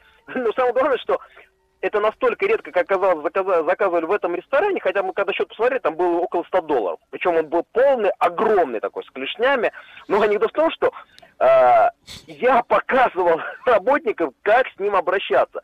Даже несмотря на то, что они, да, хороший ресторан, ну, конечно, не Мишлен, просто обыкновенный. Но он там есть как блюдо. Но не, они не видели, когда берет человек, вскрывает клешни, да, оттуда выковыривает мясо, потом вскрывает тело, да, его раздирает. Скрывает тело, да. Продолжайте, продолжайте. Слава, прекрасно. Да и можно еще про жаль, лобстера. нет, жаль, что, жаль, что Слава не удивил нас ценой. А вот из Ульяновска. А, Всем доброе утро. Поел как-то в Ульяновске рибай за 4000 рублей. Удавиться можно. Так э, я вам больше скажу, друзья. Друг мой, но еще не факт, что это был настоящий Рибай. А, Краснодарский край, Ну-ка. выключите музыку. Чай в бумажном стаканчике в поезде «Ласточка» Майко Падлер за 100 рублей. А вот хотите, мы умоем? Шереметьево пиво за 600. Мы умоем его из Давайте. Санкт-Петербурга Умой. сообщение. Творог пискаревский, зерненый, 59 рублей. Творог. Вкусно и сытно. Зерненый? Зерненый. Зерненый. Значит, ребят, я напомню, что вот блогеры выкладывают э, свою хавку, давайте так скажем, которую, за которую отдали 1243 евро. Это по-нашему почти 90 тысяч рублей. Почти, да? Вот. Ну и, соответственно, два вопроса к вам. А, э, Самое дорогое блюдо, которое довелось попробовать, и насколько оно соответствовало цене, и в том месте, где вы живете, трудитесь. Вот минимальная сумма необходима для того, чтобы поесть, я еще раз напомню, вкусно. Я не говорю питательно, я не говорю, э, так сказать, чтобы это была здоровая какая-то кухня, но хотя бы вкусно, да? А, Давайте. с- хорошее сообщение из Москвы, из Московской области. А, про- Да. О справедливости. Да. Вот сотрудник органов внутренних дел. Ну. Получает заработную плату в Москве 52 тысячи в месяц с выслугой почти 10 лет. И как быть? Стыд и срам таким Ивлеевым, которых показывают. А вот которые теперь, показывают. а вот смотрите, из Беларуси, как будто пощечина, а с другой стороны обратка сейчас прилетит. Давайте. Пишут, Сергей не прав. Сибасик и морской окунь это две разные рыбки. Морской окунь красного цвета. Ты откуда, гад, знаешь? Это писала Вам женщина. пишут, Сергей Ты Валерьевич, что Сибаш ешь? это не А. окунь, а рыба из семейства Мароновых. Да На все это вранье. Какое? Про вкус- Давайте не про будем обманывать. еду Тульская область. Ну. Обожаю креветки с пивандрой. Примерно цена тысяча Ага. рубасов. Обед в столовой РЖД в локомотивном депо из Омска. Первое, второе, хлеб и компот 180 рублей. Краснодарский Пожалуйста. край. э, Самое дорогое блюдо. Рюмка змеиной крови за тысячи рублей. Же Рюмка змеиной крови. Да. Да. 14 тысяч рублей. Краб с рисом в Сингапуре. И он того стоил. Но вы себя просто успокаиваете. Да, да, да, давайте в Ой, пятницу. слушайте, Да. вы- вы должны Ну-ка. оценить Санкт-Петербург. Врубай музыку. Лет 15 назад в Хургаде. Слушайте, какие забытые, какие забытые географические названия. С мамой поели в рестике долларов на 500 нормально, даже из Питера. Когда в последний раз вы были в Хургаде и в Шарм-эль-Шейхе? Мне кажется, мы с вами были в последний Ну, раз, наверное, когда да. ужинали. Слава тебе, Господи. И это было лет И это было еще безопасно. Это давно было. Купили баночку черной икры из Красноярска, пишут. Отдали 10 тысяч. Поняла после этого, что люблю красную. Черная вообще не пошла. Самая дурацкая покупка. Ребята, на самом деле самая дурацкая покупка, это когда начинаешь разбирать шкаф и видишь там рухлить, который вроде в приличном состоянии, а надевать не хочется. Вот на что действительно жалко деньги. Неделю назад в Ялте барабулька на 10 человек. 37 тысяч рублей. Москва А- и Московская область. Кушал стейк из оленя за 3900. Очень вкусно, заметно отличается от говядины, но за 200 грамм мяса отдавать такую скуж- сумму, скажем, непривычно. Зарплата до 80 тысяч. Я думал, кстати говоря, что не смогу ничем блеснуть. Да нет, смогу. Я э, вспоминаю нашу замечательную, я до сих пор очень ностальгически это вспоминаю, нашу совместную поездку с нашими слушателями, со всеми вами, товарищи, э, на Байконур. И когда на перегоне в Казахстане мы остановились на одной из... Ну, э, обычной столовочки Ну, это как бы на 300 километров единственное место, где можно было заправиться и, И поесть. поесть. Там обслуживали эту столовку, содержали корейцы казахстанские. И мы взяли вкуснейший зеленый чай, огромный чайник. Там салат, огромная миска, Не, реально огромная, ребята, с была, пули еда- пельмени. А, Целая, мне кажется, вот по объему целая пачка была отварена в Она бульоне. простая и вкусная. Было очень супер вкусно. Слушайте, если не изменяет память, мы заплатили на брата по 240 рублей. Это, но порции были такого размера и такого вкусного. Ну что такое вкусная еда? Это когда у тебя после обеда нет изжоги, правильно? То есть все, все очень, все очень демократично и вкусно. Замечательно просто. Пишут, после Вячеслава не хочется ни звонить, ни писать. Не Ну, есть. надо, надо, вот это и Надо есть сила воли, ребята. силу, надо конечно. набираться, Если да-да-да. на пароме сообщение из Ага. Эстонии, в Стокгольм взяли в буфете горячее, цена была 30,90. А пока, пока брали 13,90. горячее, остыло. Все, ладно. Да, да, да, да, да.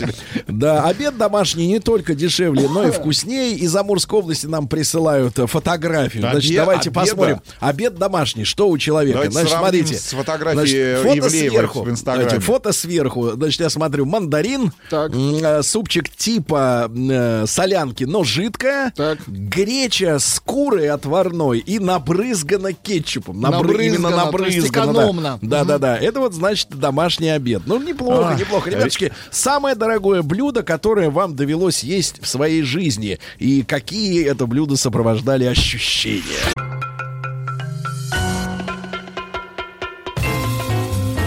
Сергей Стилавин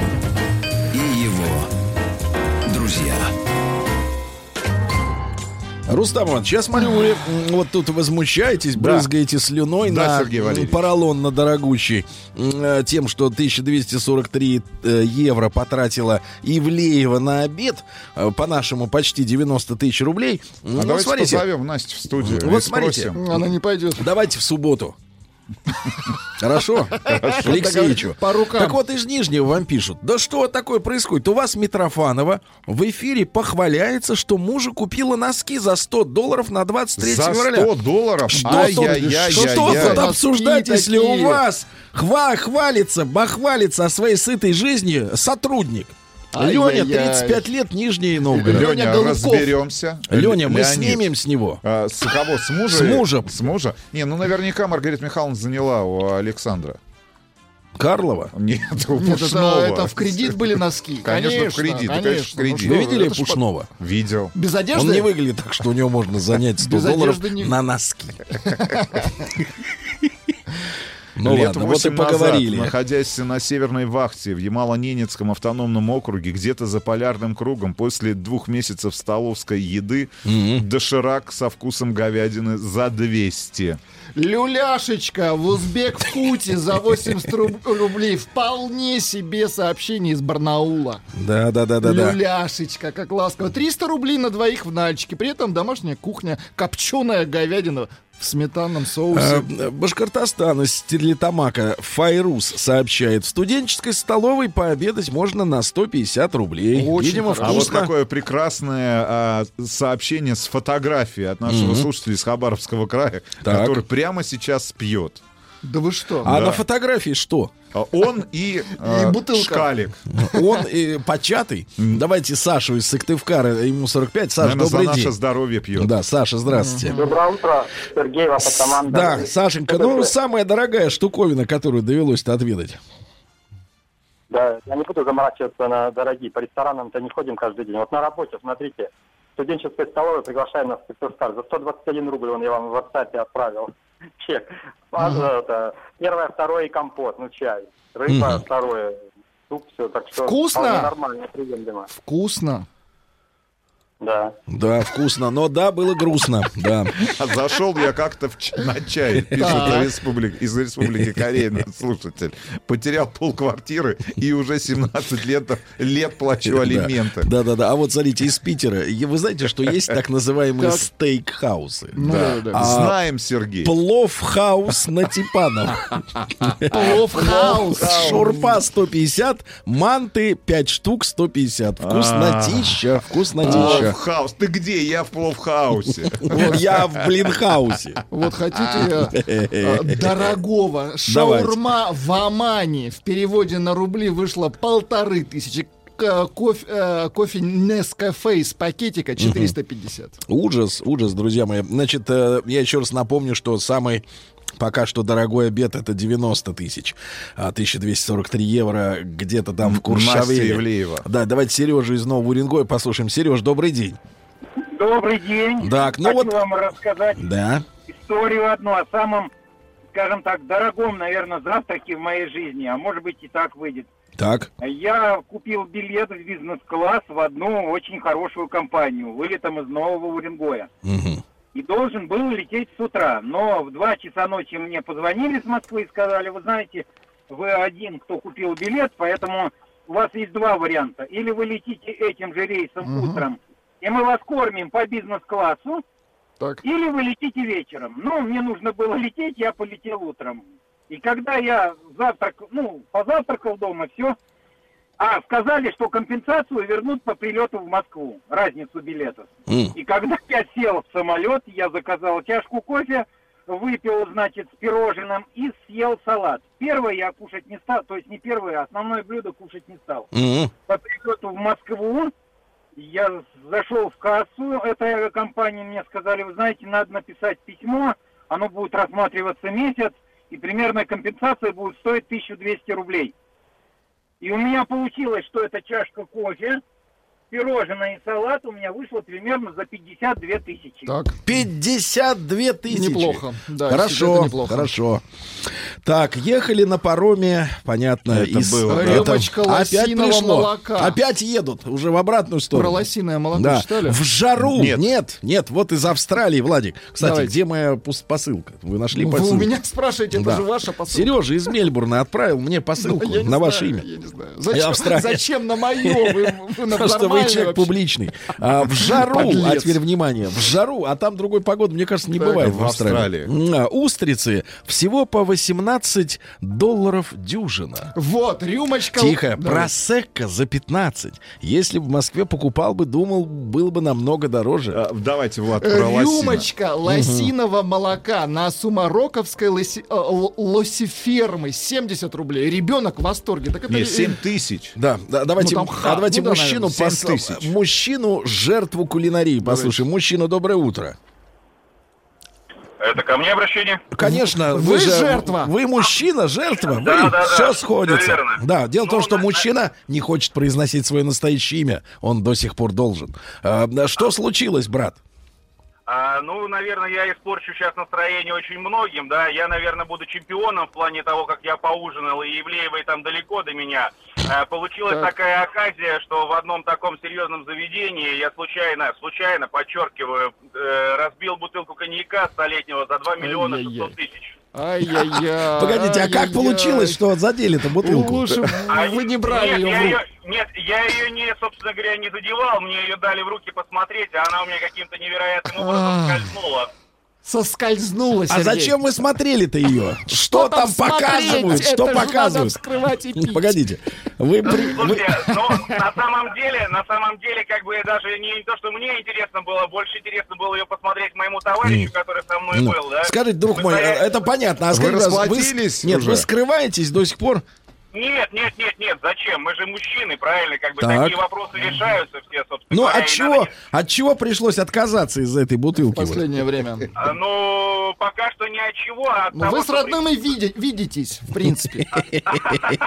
Слушайте, ну, могу сказать одно, что в течение суток там, да, мне пришлось встретиться с разным количеством людей, там, включая законников всевозможных, да, и большинство из них мне очень сильно сочувствовали, да, Это очень хорошо. Это наша страна. Два Сколько? Да, два шестьсот. Два шестьсот. вкусно и недорого. Кило гречки 45 рублей. А, Что хочется сказать? Настя Евлеева. У нашей аудитории деньги тоже есть. Да, тоже Ну, есть. немного. Бьем.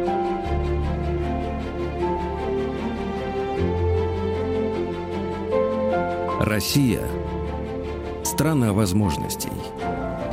Друзья мои, ну что же, Россия страна возможностей. Это наша рубрика, которую готовит и ведет. Я с своего любезного позволения ассистирую ведущей программы а, Алексей Каспаржак. Леш, доброе утро. Привет.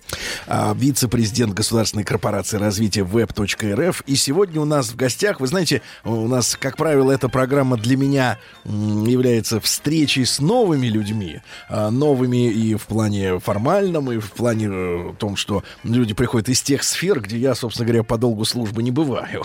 Вот. А сегодня, а вот Алексей, наоборот, как бы все встречает и, и на «ты» к ним обращается. И, и показывает мне всячески, что он... Как нужно. Там не только бывает, но и, в общем-то, и проводит время э, трудовое, да. А сегодня пришел к нам мужчина прекрасный, которого наши слушатели Именно по нашим эфирам, по эфирам Радио Маяк знают замечательно. В свое время довелось э, э, провести целый час в компании этого улыбчивого молодого человека, вот, который встал на скользкий путь э, борьбы с системой образования. Страшно, страшно Здравствуйте, звучит. Александр. Да. Доброе утро. Александр Мурашов, автор книги, а мы о ней, о ней мы тоже говорили, «Другая школа. Откуда берутся нормальные люди», ведущий программы, которая так и называется «Другая школа». Рады видеть. Алексей, здравствуйте. Взаимно. Взаимно, взаимно. Не, на самом деле а, идея по- позвать Сашу была достаточно спонтанной, потому что мы э, в эти праздники как раз проводили круглый стол а, в мастерское управление Сенеж. Это предыдущий проект, которым я занимался. То есть вы без выходных? Ну, так получилось. Не, а это же э, у меня был начальник в свое время, который говорил, что отпуск это то время, когда ты сам выбираешь, когда идти на работу. Вот, я, мы, живу в этом залоге а, до сих пор. Дмитрий Владимирович Зеленин, привет, если он вдруг слушает «Маяк». А, так вот, а, мы обсуждали, с- на самом деле, достаточно такую на- злободневную тему относительно адекватности сегодняшней школы, а, сегодняшним детям и вообще сегодняшней экономики, сегодняшней ситуации, и как ее сделать другой. И, на мой взгляд, а, я в данном случае, мы познакомились с Сашей ровно вот как раз перед этим круглым столом. Я знал его по книге. Почему? Потому что, на мой взгляд, эта книга а, является очень хорошим примером, как очень простым, доступным языком а, любому человеку, который не является специалистом в образовании, хотя специалистом в образовании в нашей стране, по-моему, являются все, объяснить, в чем школа сегодняшняя, ну вот почему она не совсем адекватна а, ребенку. Почему ребенок, приходя из нее, все чаще задает вопрос, а зачем мне это нужно? Почему э, ребенок туда не хочет идти? Почему мы... Потому что там не платят ему. Потому что, да. Потому что почему взрослые... а, Иногда платят, чтобы он ходил. да, кстати, такое тоже бывает. Почему взрослые а, не находят слов объяснить, зачем это нужно, а, и встают в сложную... И вообще, ну, как бы мы тратим огромное количество времени, а, надо понимать, что мы тратим 11 лет жизни, обязательно, ну, там, 9, обязательно 11 по факту, а, на место, которое сегодня не может ответить, а зачем оно нужно. А можно было в PlayStation дуться с утра до ночи, да? Как бы это страшно ни звучало, но я боюсь, что зачастую в ряде игр PlayStation можно найти больший смысл, нежели в Я том, понятно, что сегодня понятно. происходит. Значит, ребят, давайте короткий опрос мы запустим. Смотрите, при помощи нашего WhatsApp. Он теперь дает возможность проголосовать вам всем совершенно бесплатно. Э, Вопрос мы поставили сегодня таким образом. Нетрадиционный для рубрики «Россия. Страна возможностей». Вот смотрите, школа — это возможность или обязанность? Отправляйте единичку, просто цифру один, если считаете, что школа это возможность для человека, да, двоечку, просто цифру два, э, это обязанность. А мы в конце часа посмотрим результат, да. Ну, понятное дело, что Саша Мурашов думает э, про вариант номер один. Обязанность. Нет, нет, первый у нас это Возможность, возможность. возможность. Первая возможность, вторая обязанность. Ну, я думаю о том, что долгое время было обязанностью, поэтому сейчас это наконец-то может быть возможностью. Дело в том, что смотрите, Прищур вижу, может ли, может ли человек э, в нашем обществе чего-либо добиться, если у него нет образов- э, диплома, а хотя бы среднего образования? Ответ следующий: нет, нет. Поэтому, конечно, это обез- обязаловка. Ну да, конечно, конечно. Диплом если, у нас... э, если у вас какая-то, какой-то ритуал открывает или закрывает возможности, Подождите значит, это секунду, обязало. но Вопрос, теперь- можешь ли ты без прав сесть за руль автомобиля? Ну, Нет. сесть ты можешь. Другое Нет, дело, можешь далеко раз. не уедешь. Да, да, да. Ну, это такая же история. Мне кажется, вот для меня все достаточно понятно. Это э, ритуал инициации, условно говоря, в современном обществе. Ну, Если ты, его помнишь не хоть раз, прошел, кстати говоря, хоть раз, чтобы тебя спрашивали диплом на работе? Вот хоть раз. на какой-то. На какой-нибудь спрашивали Да когда-нибудь? так Нет, часто у- переходит с работы на работу, Что уже не У спрашивают. Сергея только документы спрашивают. А, Просто ну, про У нее справку. Нет, у нас- справку спрашивают. Должны Нет, спрашивать меня справку, спрашивают, потому что он с дотроньтесь до людьми... кончика носа. Правильно, он же с людьми общается, они должны спрашивать справки. Ну, разные рода, из диспансеров всяких. Из вен, кожи вен. Вы имеете в виду это? Ну, это да. Так, от шуток к делу, товарищи, к делу. Э, Саша, пожалуйста, ваша позиция. Мы на вы все-таки, да. Ну и как, как угодно. Да, По-разному. да. Так позиция в чем? Нужен ли диплом сегодня или образование нужно? Кому? Ну, Вопрос-то какой, что нужен А, ли диплом, да? Нет, сегодня? нет. Тот же Для вопрос, те- который мы задаем Для слушателям. тебя а возможности? школа это что? А, слушай, ну для меня всю жизнь, я всегда говорю, что для меня школа была подобием угревой сыпи, как у подростков. Подростковые прыщи. Нужно перетерпеть, бывает со всеми, пройдет само. Я вот так жил 10-11 лет. Хуже всего, что сейчас э, прошло уже сколько? Я школу закончил в 2003 году. Прошло уже 17 лет.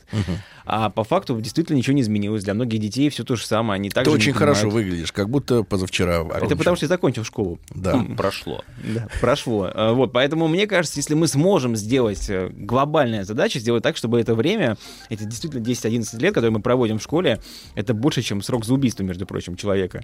А, Чтобы, Ух мы, э, чтобы мы на самом деле э, не, не, не должны были его перетерпеть. Понимаешь, вот в чем вопрос. То есть, если мы его сейчас тут задушим, то нас через 10 лет выпустят. Нет, через после пять. школы На выйдете. двоих. У вас очень созидательная А, это- программа, мне нравится такая. С утра так разгоняли. Программа возможностей. Я вот, честно говоря, не знаю, как же вас там, Александр, мы, я в первой программе не задавал этот вопрос, потому что я человек воспитанный, сейчас могу. Как же вас там вот гнидили, что вы так ее ненавидите, эту школу? Я прекрасно понимаю, Я тоже не любил идти туда, потому что там невкусно кормили, обзывались, дрались, а, вот. Но, в принципе, уроки мне иногда даже нравились. Я думаю, вопрос в том, что... Да, мне такое часто тоже пишут наши слушатели, что вот у меня школа была нормальная, что же вы там ругаете? Дело, мне кажется, не в том, чтобы ругать. Дело в том, что я никогда не понимал, зачем я прохожу то, что я там проходил. Так это вопрос не к школе, а к вашим родителям, которые должны нет, мне это объяснить. складно. Мы Конечно, сегодня да. так ставим вопрос, что, мол, не все могут объяснить молодой его сыну там, или дочке, зачем надо ходить в школу. Это обязанность родителей. Я имел в виду следующее. А, Понимаете, а, мы создаем в нашей стране, к сожалению, есть достаточно большое количество институтов, Так. которые ставят а, граждан в позицию необходимости обмана. Это как это? Ну, Например? объяснить взрослому сегодня, мне объяснить. Мгм. Ну, вот я человек из образования. Мгм. Я очень... Ну, то есть я занимался рядом больших проектов и понимаю, что, что это такое, и знаком с этим не понаслышке. Так. Когда я захожу даже в самый замечательный, вполне себе конкурентоспособный детский сад моего ребенка, М. то у меня есть ощущение, что я его сдал в казенный дом. У меня есть ощущение, что а, он м, вынужден там находиться. А вы с чем сравниваете-то? Я, ну, я сравниваю... Вы я передачу сравниваю- когда-нибудь носили в СИЗО?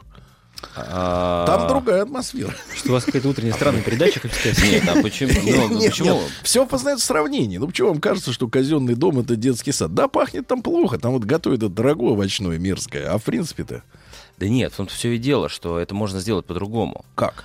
А, ну, если мы отойдем от наших стереотипов, от представления о том, что, например, а, ну, понимаете, вот спросите у любого учителя, например, русского языка, любого учителя, что вам Да. не хватает. Да. Он первым делом скажет, что ему не хватает времени.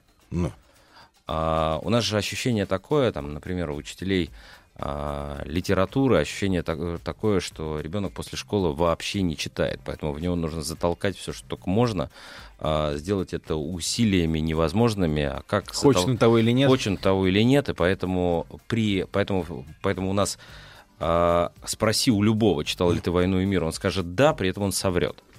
У меня спроси, я не совру. Я прочел раньше школьной программы, поэтому ты здесь сейчас. А, отлично. Нет, если серьезно, слушай, серьезно, давай, Леш, ну а, а как, как нам быть по-другому, если есть вещи, которые обязательно надо сделать? Ну, есть такие вещи, которые Еще раз, обязательно а надо кто сказал, что Но я вот обяз- не хочу, например, учить правила дорожного движения. Мне это влом. А обязан, если Нет, хочешь. здесь есть и тут такая же объяснение. история. Здесь же есть Да, объяснение. да, Сергей, я Ну? еще хочу добавить одну вещь, важную ты сказал, по поводу того, что родители должны объяснить. Это Не, не, неправда, на самом деле. нет. Подожди секунду, секунду, подожди, Ну. дай, дай сказать. А смотри, э, то, что ты говоришь, это на самом деле одна сторона треугольника. Образование — это всегда три человека, три, три точки. Это всегда родители, дети, учителя, понимаешь? Не может быть такого, что кто-то должен объяснить больше, чем одни. Поэтому, когда мы говорим, а, можно резаться, там, а, ребенок не будет что-то делать, как раз-таки роль учителя показать, а, для чего тебе это нужно. Ну, понимаешь? смотрите, это же элементарно. Если ты э, чего-то не знаешь в школьной программе, Так. то ты будешь общаться с людьми такими же тупорями, как и, в общем-то, ты, который не хочет учиться. Это социальная, социальный рейтинг. Это, в общем-то, история с тем, что ты не соответствуешь познанию с теми людьми, с которым, которым хотел бы тянуться. Это какие-то элементарные вещи. Если человек в 25 лет, как я иногда получаю письма, или в 30 даже, пишет с ошибками, не может понять, где тся и тся в глаголе, вот это самая элементарная, убогая вот эта ошибка, да? Ну, Неопределенная значит, форма или Сергей, да, третье ну, лицо. ну. И что бы он там мне не писал, какие там проблемы, детям деньги собирал какие-то на операцию. Когда он пишет с ошибками, я вижу, что это дно, потому что это отвратительно. Человек взрослый не имеет права на элементарные тупые Я ошибки. могу тебе свою точку Вот. зрения сказать на И тему. людям надо говорить, Разошелся если ты не аппетит. хочешь быть на дне, учись. Потому что это базис. Школа — это базис. Вопрос, как это сказать. И у Если так тебя это сказать, до понимаешь? 18 лет нет никакого права выбора. Ты знаешь, Всё. если бы ты, Нет. если бы, Надеваю шапку. Кепи, кепи он надевает, он с броневичка спустился. понимаешь, если бы это произнес ты, Да. Если бы, конечно, если бы я-то сейчас молчал. Нет, если бы ты это произнес. Как э, человек, который референтен для молодых лю- людей, учащихся сегодня в школе.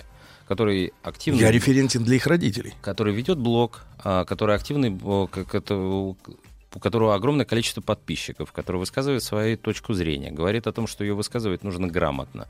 Если ты хочешь а, Быть услышанным. услышанным, то ты, пожалуйста, будь в этом смысле культур, ну, культурным, база. база, безусловно.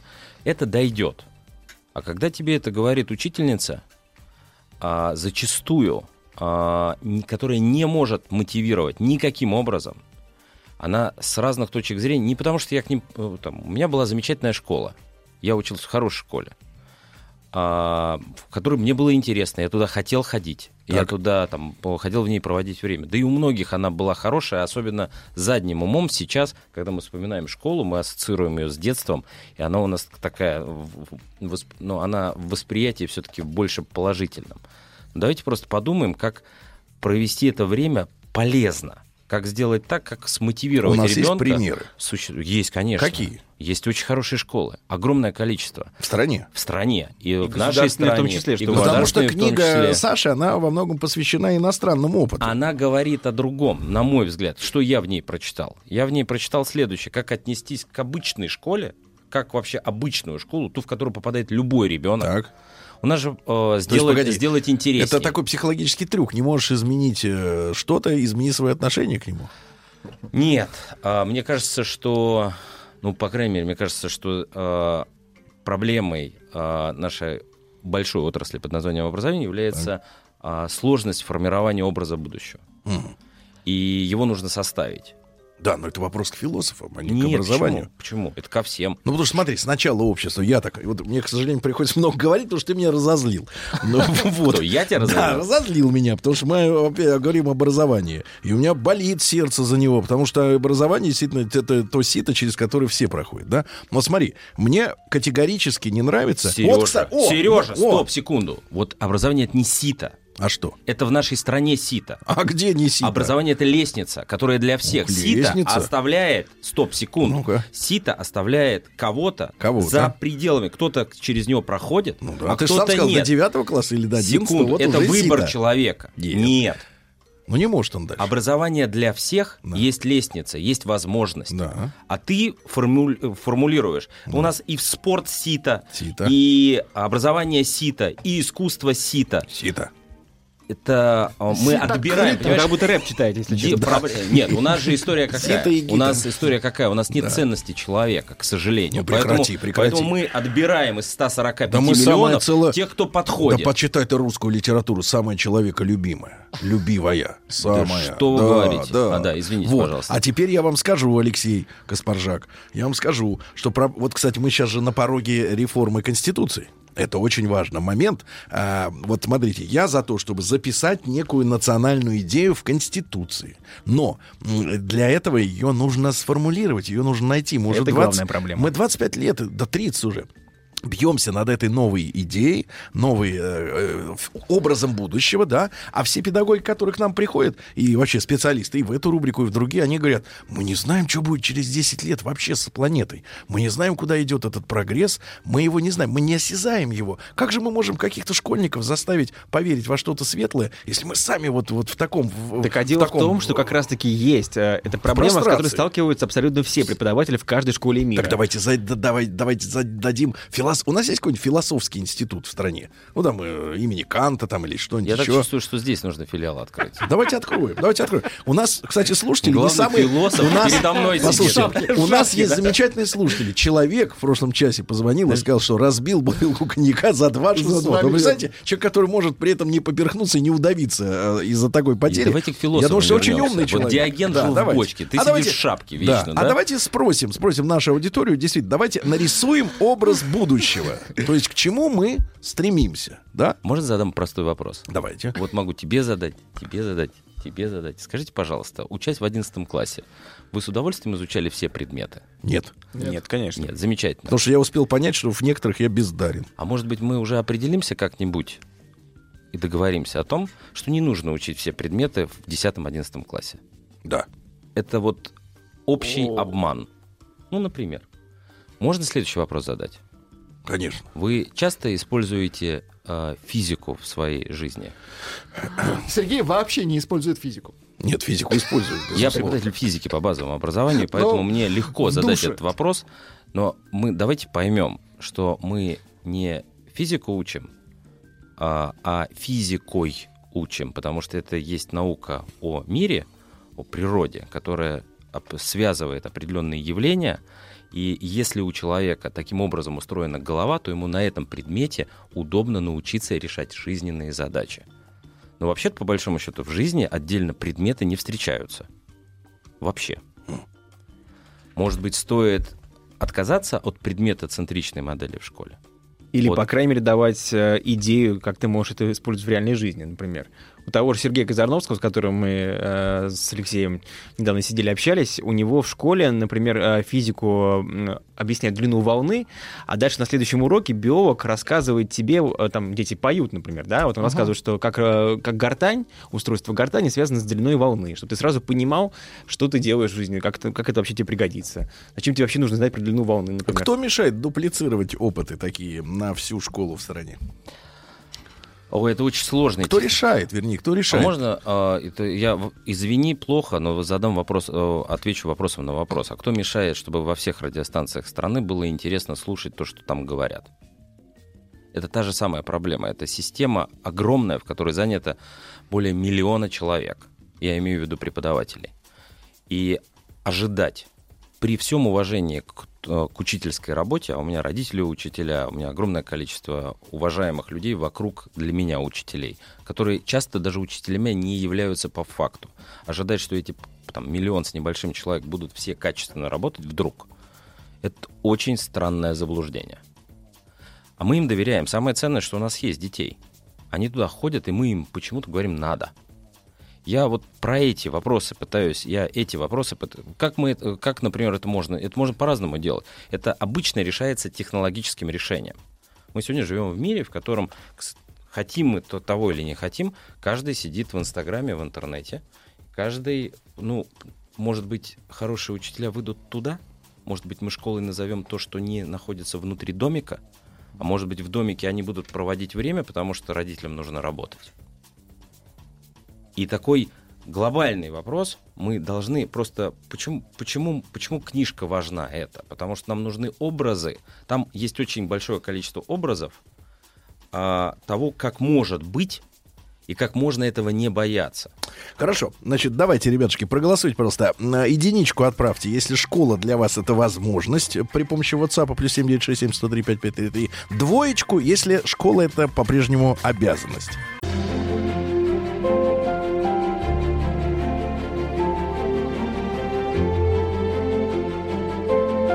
Россия – страна возможностей. Да, Друзья мои, да, сегодня у Алексея Каспаржака в гостях я, а также Александр Мурашов, автор книги «Другая школа. Откуда берутся нормальные люди». Вы голосуете, отправляя единичку на наш WhatsApp, плюс 7967 если считаете, что школа — это возможность для человека, двоечку, если это обязанность. Хотя, конечно, количество вариантов может и э, превышать два. Но, Алексей, я вот тут вот замер на некоторое время, послушал вас, а потом вдруг э, и думаю, что же я с Сережкой-то молчу?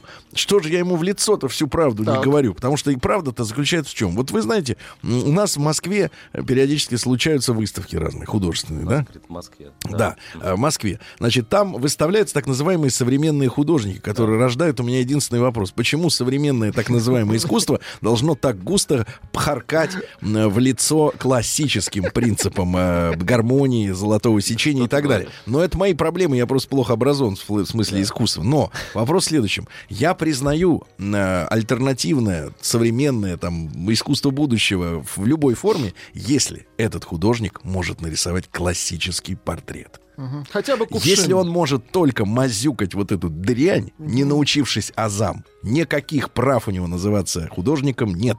То же самое со школой. Выучился поганец таблицу умножения, потом изгаляйся как хочешь. Вы, подворачивай брюки себе, крась волосы зеленым цветом, серьгу себе в пупок вставь, еще что-нибудь в этом роде. Но базис прежде всего, потом изгаляйся. Сереж, извини, пожалуйста. Закон Бернули. Произведи, произведи мне, пожалуйста, сейчас. Какого Бернули? Бернули? Это не художник, Сергей. Это не Нет, художник, худ- на не французский художник. А что ж тогда? Почему это это? Мурашова Нет, спроси. стоп, секунду. Спроси Подожди, его, это у нас, вот это у нас А что обязательно надо. Нет, что значит обязательно? Для Что чего? значит? Вот. Бернули. Вот. Ну так, на, на всякий случай. А, значит, по поводу, Вот и современных, поговорили, по да. поводу современных художников, ты, ты меня вот прости, ты вспомни историю выставки а, импрессионистов. Их же засмеяли. У них билеты возвращали. По делам. Или, или нужно было Мане заставить кувшин нарисовать на входе. Я уверен, что они умели. Они умели, безусловно. Правильно. Так Вот здесь, говорю. тоже умеют. Слушай, я вот честно, у книжки есть два названия. Другая школа. Это еще более-менее можно понимать. Ну, то есть школа какая-то... а, Отлично от того, что отлично была у от нас, того, да. что... Нет, давай даже не так, потому что у многих она хорошая. Здесь было много гостей у меня, которые говорили о том, что их школа очень много дала им в жизни. Я думаю, что каждому она дала в жизни. Но просто вот некий... а, мы же всегда ориентируемся на лучших, э, а тут вот нужно ориентироваться. Школа это как раз тот инструмент, в котором нужно смотреть на а, самую обыкновенную школу. Вот, но есть такая история, как а, откуда берутся нормальные люди. Так как нормальные люди, это, видимо, ну, слово нормальные я не очень люблю, но неважно, люди, это уже хорошо. Они цель, видимо, образовательной деятельности, то вот можно попробовать определить, это какие? Вот такие в шапке? Ну, они могут быть и в шапке. Ты знаешь, мне нравится определение, что это человек, который не переступит через другого, когда он, допустим, упадет на улице. Вот зима, да, там человек упал, подскользнулся, мимо него все проходят и переступают. Вот человек, который не, этого не сделает, вот он может быть вполне себе То конечной есть целью. сострадание есть цель а, образования. В том числе. Участие. В том числе. А что еще? Гуманизм. Что еще? Вы чего это набрасываете? Не, подожди. Школа должна учить гуманизму? Ну, вообще. Школа, а не семья? Сейчас, секунду. А чем занимается семья А вообще может в быть, этой еще- всей может, э, да, подожди, истории? Сереж, подожди, подожди. Ну вот есть мнение, давай мы его послушаем. Мне тут даже пишут, дайте слово, э, дайте слово гостю. Да, В пожалуйста. счете. Да мы оба здесь гости Не, у был уверен, что А. это монолог Сергея сегодня с утра, поэтому... Другому дайте гостю А, слово. Еще что? Ну, мне кажется, всегда казалось, что роль учителя, она, в принципе, в том, чтобы заразить тебя чем-то. Чтобы ты пришел в какое-то место, где столько классных людей, что тебе плевать на ядерную физику, но ты побывав в этом коллективе э, увлеченных ядерной физикой людей, понял, что тебе без нее просто не жить. Вот, например, это одна из э, ро- ролей учителя и одна, в принципе, из целей образования, чтобы ты понял, что в тебе вот рождает ответный огонь. Вот это, мне кажется, очень важно. То, что в школе не происходит сейчас, у многих происходило, согласен. Вот, но это одна из целей, в том числе образования. У меня вопрос очень важный, можно принципиально? А почему вопрос о реформе образования э, ставят острее всего те, у кого лично чудо в образовательном плане, как у Александра, в школе не случилось? Почему хотят реформ именно те, кто оказался... По той же в причине, общем-то, почему я написал эту книгу, а у меня не было хорошей школы. Вот. Все очень а просто. почему молчат те, кому, кому все нравится? А понимаешь, всегда те, кому нравится, они менее крикливые, нежели те, кому не нравится. Это вот в любой... То есть вы в сейчас любом- Александра в меньшинство сейчас записали. Почему? В образовательное. Нет, нет, на самом деле Александр не из тех, кто кричит в данном случае. Как-то Он- не кричит, у него книжка толстая, сколько, 600 страниц. Ну, это 350, просто- Сергей, это 350. вам- Бумага толстая. я понимаю, что вы научились писать правильно, но не научились писать тексты, поэтому вы завидуете. Вот. а, поним- Значит, тут вопрос немножко в другом. А, Это ставится вопрос. Мы насколько эффективно тратим время? История можно продолжить. Все-таки, вот вы э, говорили про атомный, атомную физику. Мгм. А, например, должна ли наша школа рассказывать об атомном проекте и о том, как наука изменила конструкцию, ну, вообще мироустройства? Или повлияла на мироустройство? Ну, тогда же это был прорыв. А, я Безусловно, да, имею в ага. виду советский атомный проект. И Курчатов. А, мне кажется, все зависит от того, как учитель это сделает. Вопрос в том, чтобы как это сделать. Не, Упаковка. подождите, как делать? Вы понимаете, учителя... Вот давайте так. У меня был отличный разговор с моим отцом, когда я выбирал для себя профессию учителя. Он мне сказал, что учителя есть трех типов. Из 100% 95% учителей всю жизнь ставят себе вопрос, что учить. У них учиться скучно и неинтересно. 5% учителей Как? задают вопрос, как учить. У них крайне интересно учиться, прикольно, здорово и так далее. Давайте мы сегодняшнюю дискуссию посвятим на ответу на вопрос последний, который существует у небольшого количества людей в образовательной системе. Зачем? Или нахрена это все нужно? Вот вы сказали про цель, про сострадание, про участие, про, а, ну как угодно это можно назвать. Что еще? Какой еще человек? Вот что есть характеристика нормального ч- человека? А, Слушайте, ну это вопрос... Ты Владика спроси, вот он нормальный человек, пусть он скажет тоже. Что такое, Владик, скажи им честно, вот этим двум из образования. Значит, один протестант образовательный, другой, значит, был Человек- учителем физики. Они человек- хотят нам школу сделать новую. Человек, мне кажется, увлеченный. Чем? Интересующийся. А все равно много чем можно увлекаться и Отлично. интересоваться. Вот Казарновский определяет это как счастливого человека. Он говорит, Конечно. человек должен научиться Должен в школе, чем-нибудь, как в школе Сергей, стать счастливым. Ну, это как раз то, чего я начал, хорошо. да, вот э, тот самый увлеченный человек, горящий своим делом, например. Это мне до сих пор я по-прежнему э, отвечаю на вопрос э, этой, этой- этим ответом, да, этой точки зрения, что Давайте я вам отвечу. А человек увлеченный это тот, которого вовремя не обломали, правильно? Абсолютно. Ну, в том числе, да, А смотрите, конечно. вот, а теперь в чем проблема? Если очень просто. А, по поводу сострадания и участия. У нас состязательная школа. У нас школа, в которой а, нужно, ам, нужно проявить лояльность учителю и в ней а, посоревноваться с другими. Мгм.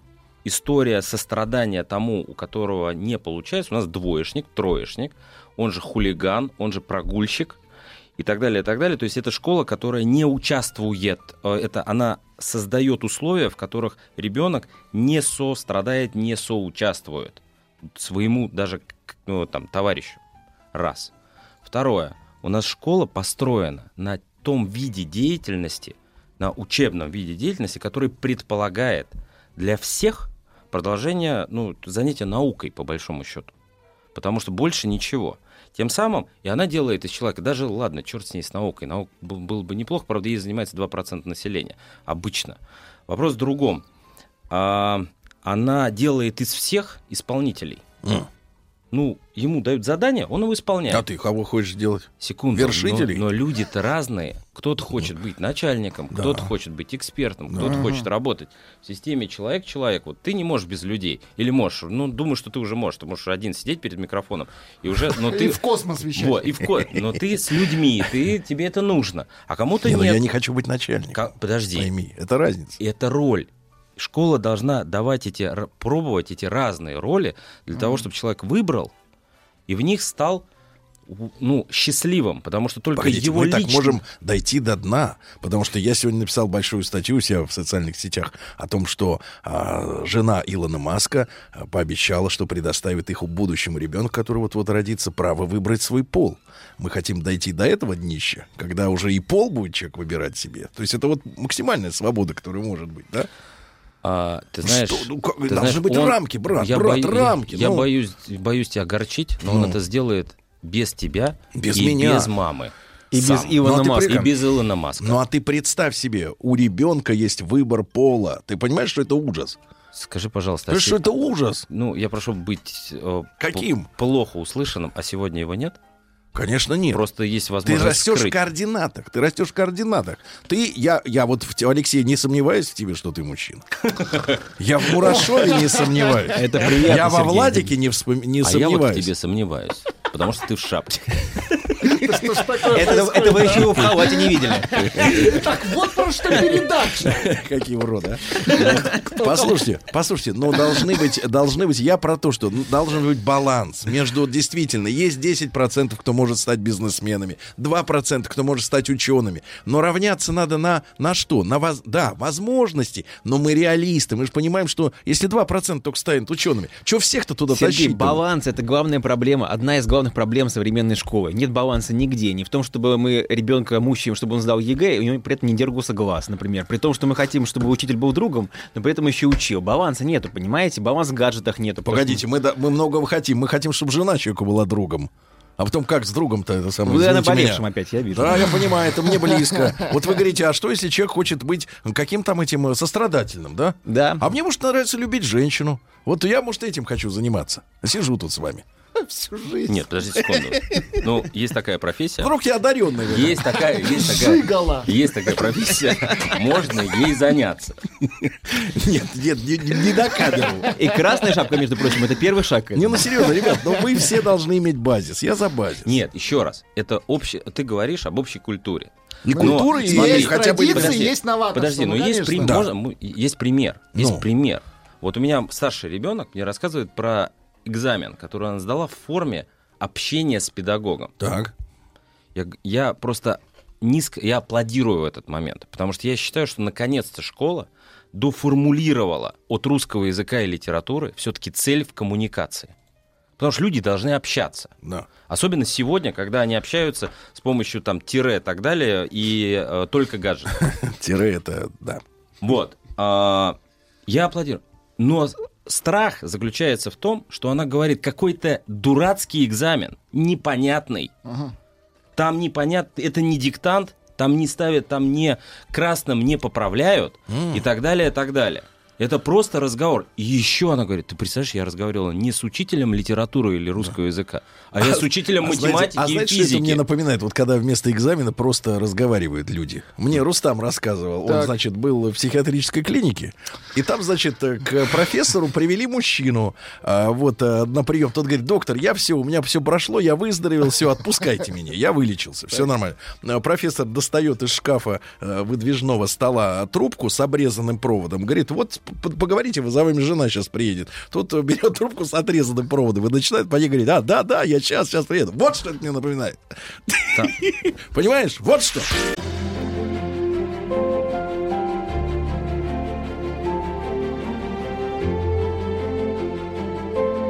Россия – страна возможностей.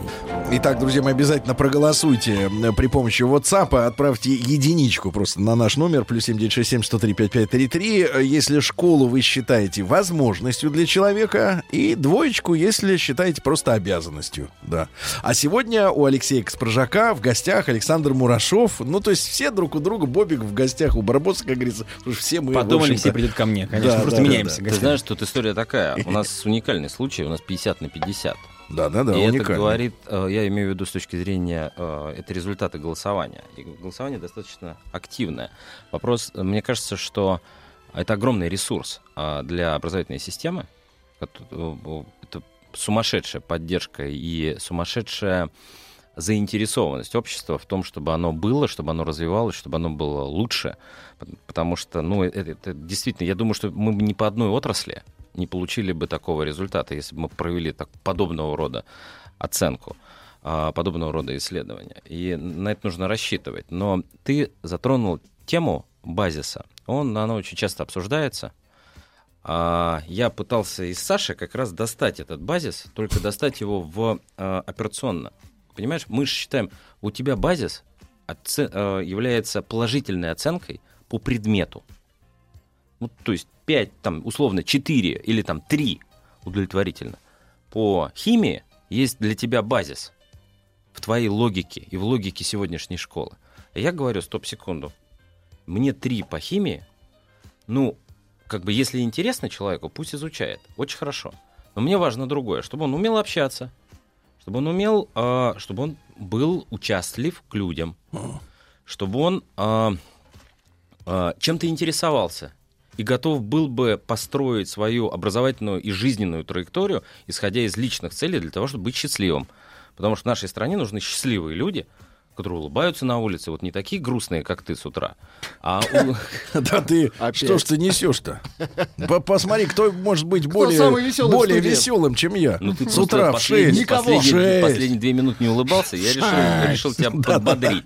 Да-да-да, посмотри, с какими лицами люди едут в машинах. Чтобы эти люди, А возвращаясь к этому экзамену, чтобы они умели общаться, чтобы они отстаивали свою точку общаться мне зрения в опять, же, дискуссии. мне опять же это напоминает очень плохую историю. Мне, я, значит, у меня отца был, значит, приемный внук. Я с ним, значит, на похоронах папы, э, значит, разговаривал и говорю, а ты чем хочешь заниматься? А он мне говорит, а я хочу юмористом быть, у меня шутить получается. Ну, зато у Я сына, считаю, у что сына это, получилось. я считаю, что это фуфло. Я и говорю, что это реально. Когда человек там в 15 лет говорит, что я хочу быть юмористом. Вот это фуфло.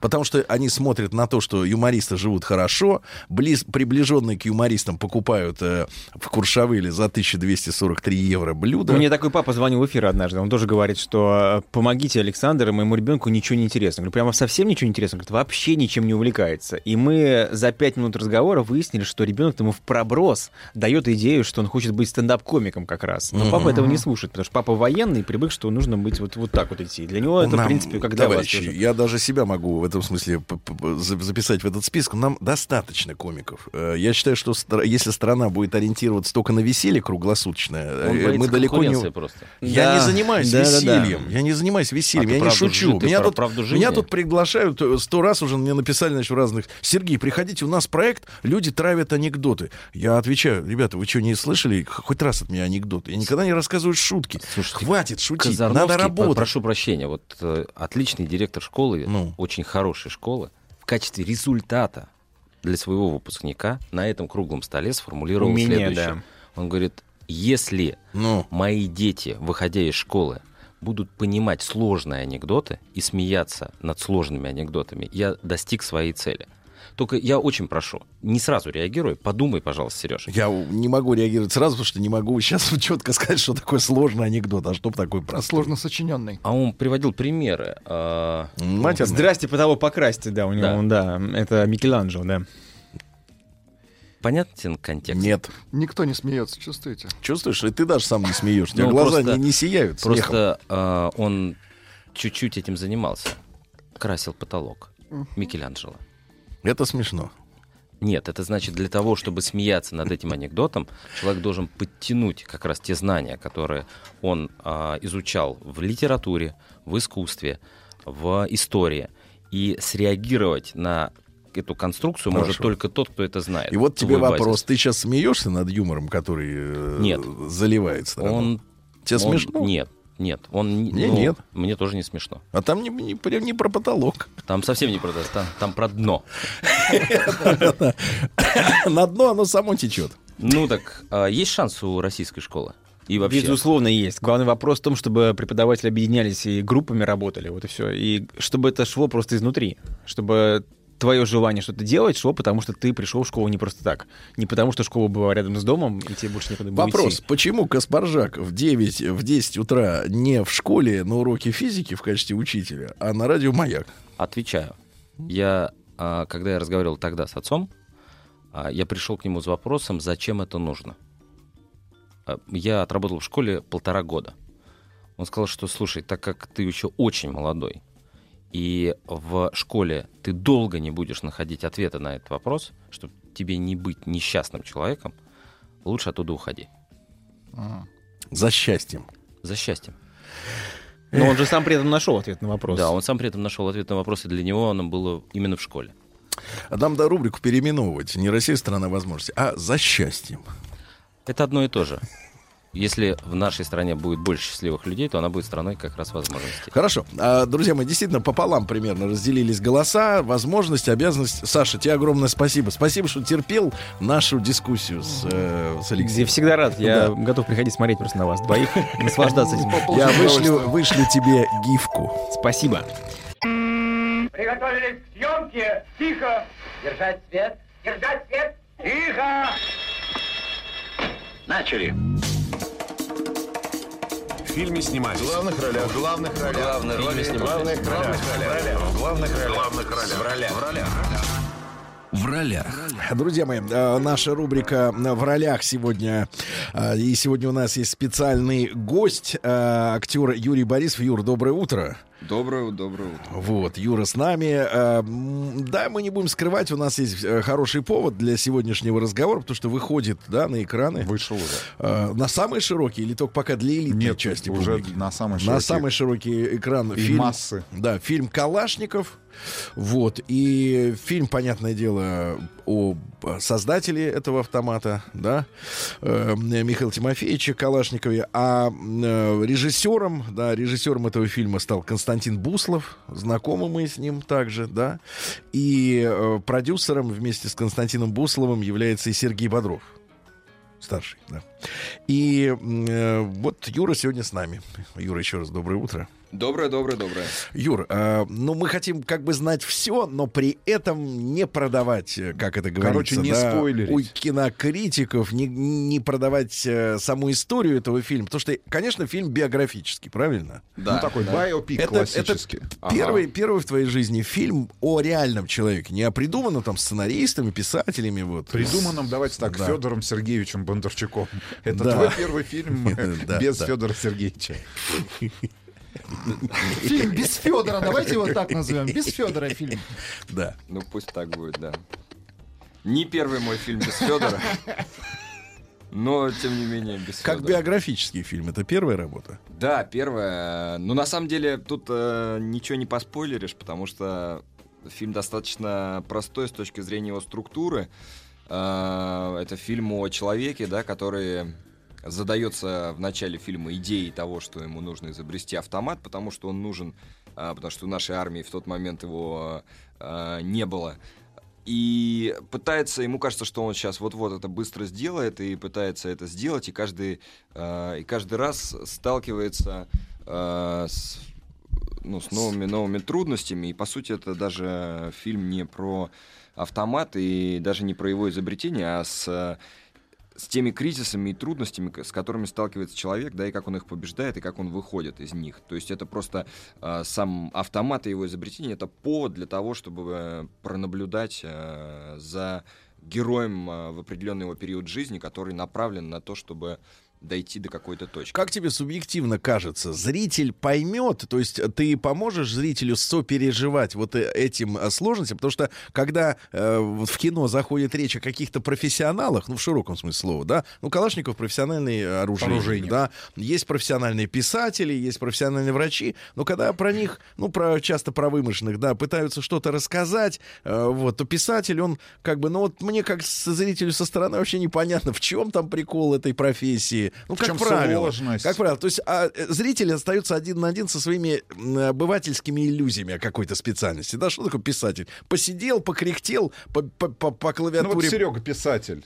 Да, и Классический, ка- для а- Инстаграма. А, как я э, переживаю, это остается со мной, я ни с кем этим не делюсь, да. Удалось ли, как ты думаешь, зрителю э, вот эти душевные, да, там человеческие какие-то сомнения, проблемы, э, м, о них рассказать достоверно, чтобы люди э, сопереживали?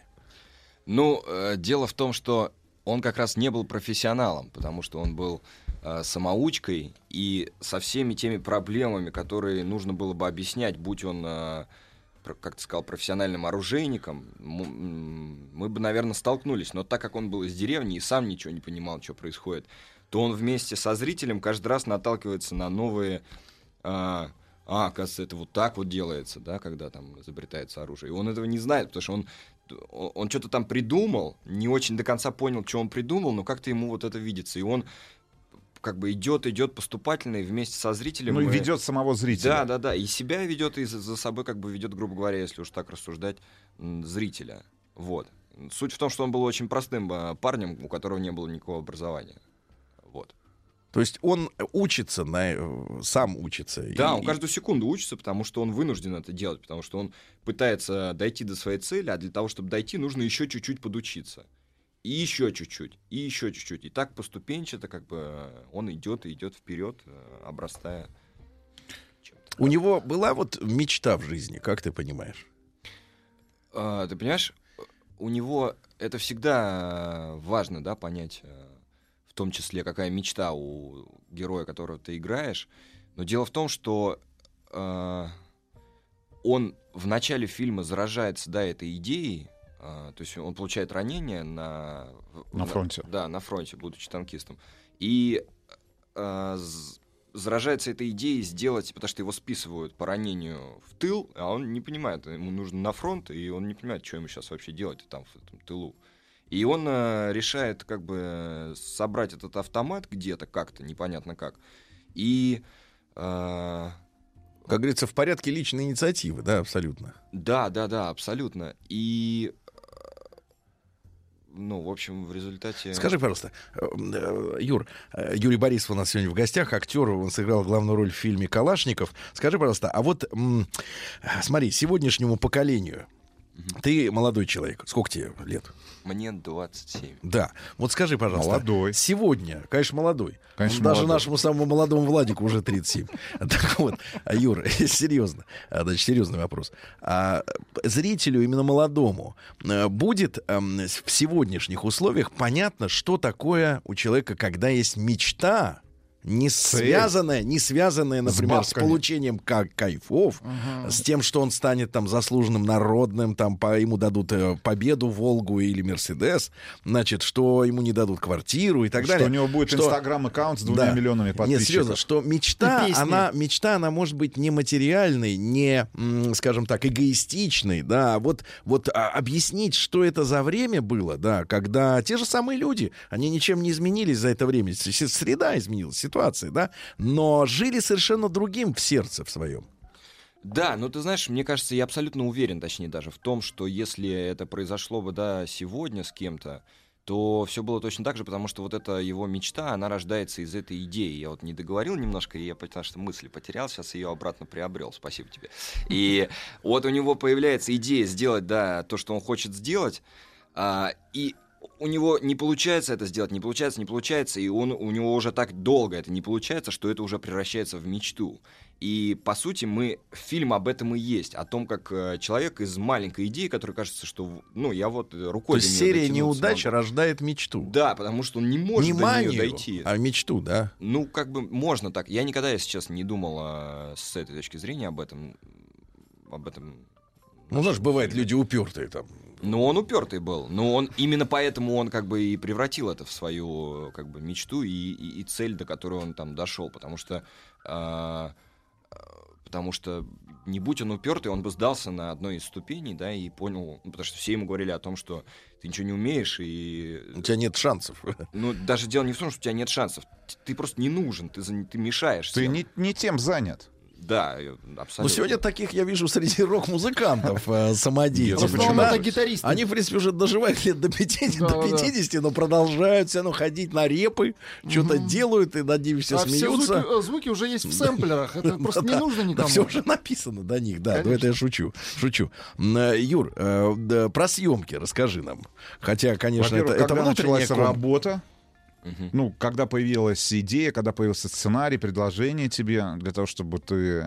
Был ли кастинг? Тут Кто- обычно, обычно, если, конечно, ну мы с Юрой поговорили, Юра человек адекватный. Если бы человек, так сказать, вот был э, немножко в пафосе, то надо, конечно, было бы рассказать, как вот он сомневался и, и, и, и- и, в общем-то, не сразу согласился Ну, сняться в этом в этом проекте. фантастическом Да, фильме. сначала он не видел себя в этом, потом он увидел и как бы, но поставил ряд условий, чтобы вода перье была на площадке. И, в общем, в конце концов, и уговорили его Буслов до Бодров.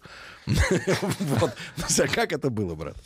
Слушай, да было элементарно. Мы снимали кино, э, которое э, тоже скоро выйдет в конце года. И когда я был занят этим, поступило предложение вот э, от Кости делать эту картину. Я подумал с той точки зрения, что просто у меня уже есть большое количество Съемочных ролей- дней, да? Р- Нет, ролей, связанных с военным э, периодом Великой Отечественной войны, и для меня эта тема немножко как бы заезжена. Вот, поэтому я на Ты это- не хочешь быть так называемым характерным актером, да? Нет, это не характерный актер, это просто, ну, ты, ты немножко... э, в- ра- интересно разное время, разное, разные ситуации. Ты да. что, фрица, что ли, хотел сыграть? Да нет, ё-моё. Сергей, например, фрица хотел сыграть, но ему не дали, слава богу. Ну ничего страшного, мы организуем это, сыграешь. Он очень хорошо по-немецки говорит, очень хорошо. Ну на родном чешу. Скажи что-нибудь. Die Deutschen Konsonanten bestehen aus вот и понесло. Это шутка. Да, понятно. теперь о главном. А теперь о хорошем. Значит, и вот ты уже был задействован в И вот, многих да. военных э, ролях, да? Да, Армейских. э, Костя предложил э, делать Калашникова. Я подумал, согласился. Дальше мы погнали э, снимать. Э, Вот, ну, собственно, снимали Что мы значит, это в прошлом. дальше мы погнали снимать? Какой, Нет, какой, какой очаровательный и молодой человек. Дальше мы погнали снимать. Называешь Это ж вещи Хорошо, другие Ты- кандидаты-то ты- были в голове у режиссера? и Кандидаты Кого ты обскакал? Да, кого ты обскакал? Как тебе, как ты понимаешь сейчас? Федор Бондарчук пробовался, нет? Федор Бондарчук, конечно, пробовался. Не, у него так- нет волос. Ну, в общем, это не, не проблема. Не- ну, да. Сегодня, сегодня для лаборатории спецэффектов. в Тем принципе, более да. для... Кстати, Федора я смотрел в одном из его да, самых первых фильмов. Он там снялся, Да, да, э, да, значит, да, в да. роли солдата. И у И него он там там достаточно седой. уверенная шевелюра что за была. фильм? Вместе с Фандерой, кстати, они сидели в окопе, там еще кто-то третий был. А Я даже Федора не сразу узнал. Смотрел. космическая одиссея. это один из последних советских фильмов про войну. А. На середине 80-х уже. Но он там боец, как там эпизодическая роль, понятное дело. Но вот он с волосами, даже я помню, коричневого цвета. Или это пленка такая, тасма. Да. Хорошо. От юмора к серьезной истории. Ты так говоришь, погнали. А сколько, вот скажи, объясни слушателям, вот Чтобы твор- они твор- понимали, что это работа. не, ну просто творческая команда вот, э, вот одновременно над съемочным днем, как ты понимаешь, сколько людей работает? Ну Это- все это вот по-разному люди. бывает. Бывает там команда маленькая, камерная, 20 человек. Да, Маленькая 20. А, на- а вот Ну, реальная? А бывает э, ну, 200, 300, 400. Это зависит от задач конкретного дня. А, да. Сергей, когда сражение, тысячи. Это понятно. Участвует. Вот, Бывает Юр, э, Юр, но тем не менее, вот Рустам поинтересовался, ты понимаешь, э, с кем ты конкурировал за эту роль? Если честно, я не, ну я кого-то знаю, но не- я что-то как-то не думал об этом, потому И что правильно. что об этом И правильно. думать. Все, есть роль, правильно. Да. Есть фильм. Да, да, да. Скажи, пожалуйста. Сколько снимали? Сколько сам съемочный процесс был? Нет, дело даже не в этом. Нет, смотри, ну снимали давай ли так- на давай тогда родине, расскажем просто, а, как это. самого, самого конструктора в Ижевске. Мы были, кстати говоря, с Сергеем, Музей, правильно? да. Были в музее. М, Да, я, я, я тоже там был э, лет э, пять В назад. тир ходил? В тир. Там нет. шикарный Там в подвале шикарный тир. тир, можно а, пос- ходил, да, кстати, ходил. И я там, кстати, встретил самого Калашникова. Да ладно. Да, в тот момент. И э, вот его однажды я видел, он был такого маленького роста, прошел мимо меня, сел в машину и уехал. Ты понимаешь, что это вот какая-то знаковая была история? Ну, не то, что знаково. Ну, хочется сейчас, конечно, для красоты словца думать, что это была знаковая история. Но на самом деле это была просто чистая случайность, но, но это случайности всегда интересны. Вот, и, Да. А, так получилось, что я его увидел. Но я с ним не общался, а просто вот он прошел мимо меня. Ну, а, Но теперь, когда ты э, стал э, готовиться вот к этой роли, я же так понимаю, что ты разговаривал, общался с теми, кто лично э, с Михаилом Тимофеевичем. Да, я, я вот как раз хотел об этом рассказать, что э, вот как мы начали... Погнали, что я имел в виду, погнали. Погнали работать. Это, ну, то есть начали готовиться, начали э, что-то пытаться понять, да, с, с разных сторон. э, Там, я пытался понять про его личность, да, что-то, каким он был, встречаясь с разными людьми, читая там его мемуары и так далее, и так далее.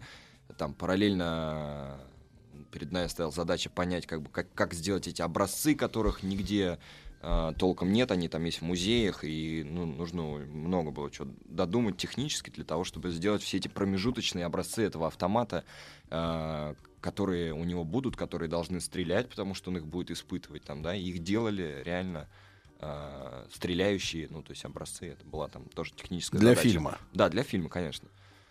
Конкретно для фильма. Да, да, да. А, вот, ну, и параллельно там какие-то э, с- стоят художественные задачи всяких других департаментов там, да. А Чем ты, чему ты удивился вот э, в его характере, когда ты готовился, да, к роли, в его характере, что такого, что нет у тебя, вот как у человека? Ну, э, Или вообще это сложно просто редкая с- история? э, от- анализировать себя и, и, и сравнивать. с Актер собой. должен Но- отключить себя. Ну, как бы да, меня, в, принципе, не, не- ну, то есть ни один человек не может сказать, какой он. Это люди вокруг него могут сказать, да. Вот. А, а, а про него, что меня поразило, ну, он, э, э, его непосредственность и какая-то э, открытость, э, честность, э, э, при этом дурная упрямость, э, ну, как бы, как мне почувствовалось и показалось.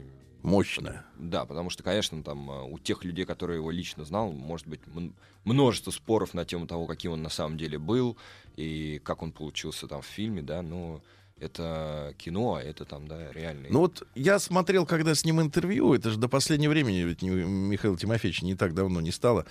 Э, Ощущение, что понятно, что это телевидение, это всегда формальные поводы и так далее. Это человека, человека в кадре редко показывают таким, он, как он есть в жизни, да и не, в- не в этом задача какого-то интервью. Но вот все, что я видел, мне казалось, что он очень энергичный, очень живой человек, да, вот Да, живой. да, не да. тот, который, знаешь, есть некоторые люди загораживаются вот каким-то таким пластиковым этим щитом. Закрытые. И кто он там на самом деле, чего у него там, какое у него реально сейчас настроение, вообще не понятно, человек непрозрачный. Здесь он очень живой человек, мне кажется. Да, он действительно, как мне кажется... Вот б- как ты прямо говоришь, погнали и все. И вот Ну так- вот он в этом смысле, наверное, вот он был тоже каким-то открытым, э, простым человеком, который там видел свою цель, шел к ней. Но опять же, у него было при этом э, очень много минусов и очень много, которые есть в каждом из нас там, да, и их тоже было важно э, Ну, пон- стерильных-то людей не бывает. Да, естественно, потому что очень много разных, совершенно разных рассказов я про него послушал. а, людей, которые рассказывали очень много сложного, да, там про него каких-то вещей. Я их не буду сейчас рассказывать, потому что в, ну, как бы, чтобы можно было посмотреть кино там, да, я просто вот накидаю. Да, наши слушатели посмотрели. Вот Ольга пишет, например, Да. ходил на этот фильм с 15-летней дочерью. Идея пойти именно на этот фильм была ее.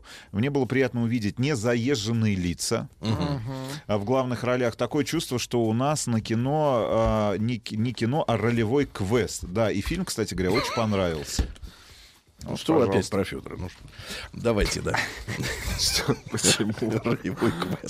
Хорошо, самый сложный эпизод в его профессиональной деятельности, наверное, связанный с созданием, ну, легендарного оружия. Просто это, действительно наряду там с танком Т-34, если мы говорим про отечественное оружие, да, там э, автомат Калашникова Ну, причем обогнавшим время. Обогна- Да, это бренд. Это просто один из брендов, который... Это вот ты как понял разговоров, да, из разговоров с конструкторами, да, это вот э, поскольку самоучка, да, и с одной стороны человека нет знаний, с другой стороны нет зашоренности, правильно, каких-то стереотипов. Так можно делать, так нельзя. Вот скажи, и э, есть же много разговоров, да, что Калашников похож на какие-то немецкие автоматы, Это да, еще что-то так. такое, так, т.д. т.п. т.п. Но скажи, вот эта конструкция, которая в итоге сложилась, это чудо вот произошло, некая такая мистическая э, история, что вот так все сложилось, что каким бы он ни был внешне, но все равно он внутри, это понятное дело, автомат это не то, как нарисован снаружи, это то, что как механизм работает и насколько он надежно, а это обусловлено э, факторами невидимыми простому обывателю.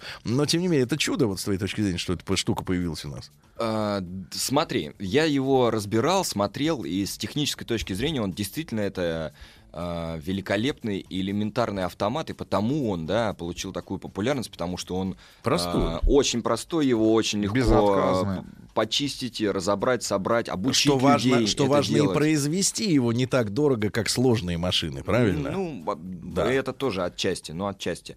Вот, но, но, что, что важно, и мне кажется, вот на какую тему я бы сейчас хотел выйти, на тему того, что в результате, если уж говорить там, да, о мистике, что получилось так, что этот автомат был создан и получил такую популярность, и теперь он у всех людей есть, да, ну, то есть, которые в нем всего нуждаются, мира. у всего мира, да, есть, и из него убивают людей.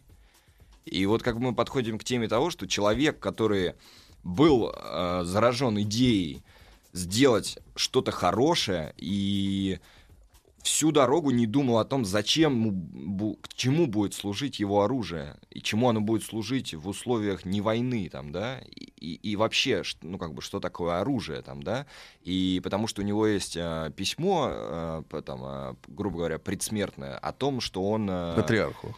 Да, раскаивается и понимает, э, что он изобрел, то есть это как Ну, то есть, что это оружие Сахаров. служило не только делу справедливости, да, но иногда попадало в, руки, условно говоря. Не то, что иногда, те. а уже в результате получилось, что оно и чаще всего стало служить не идеям справедливости, а э, как бы каким-то другим идеям.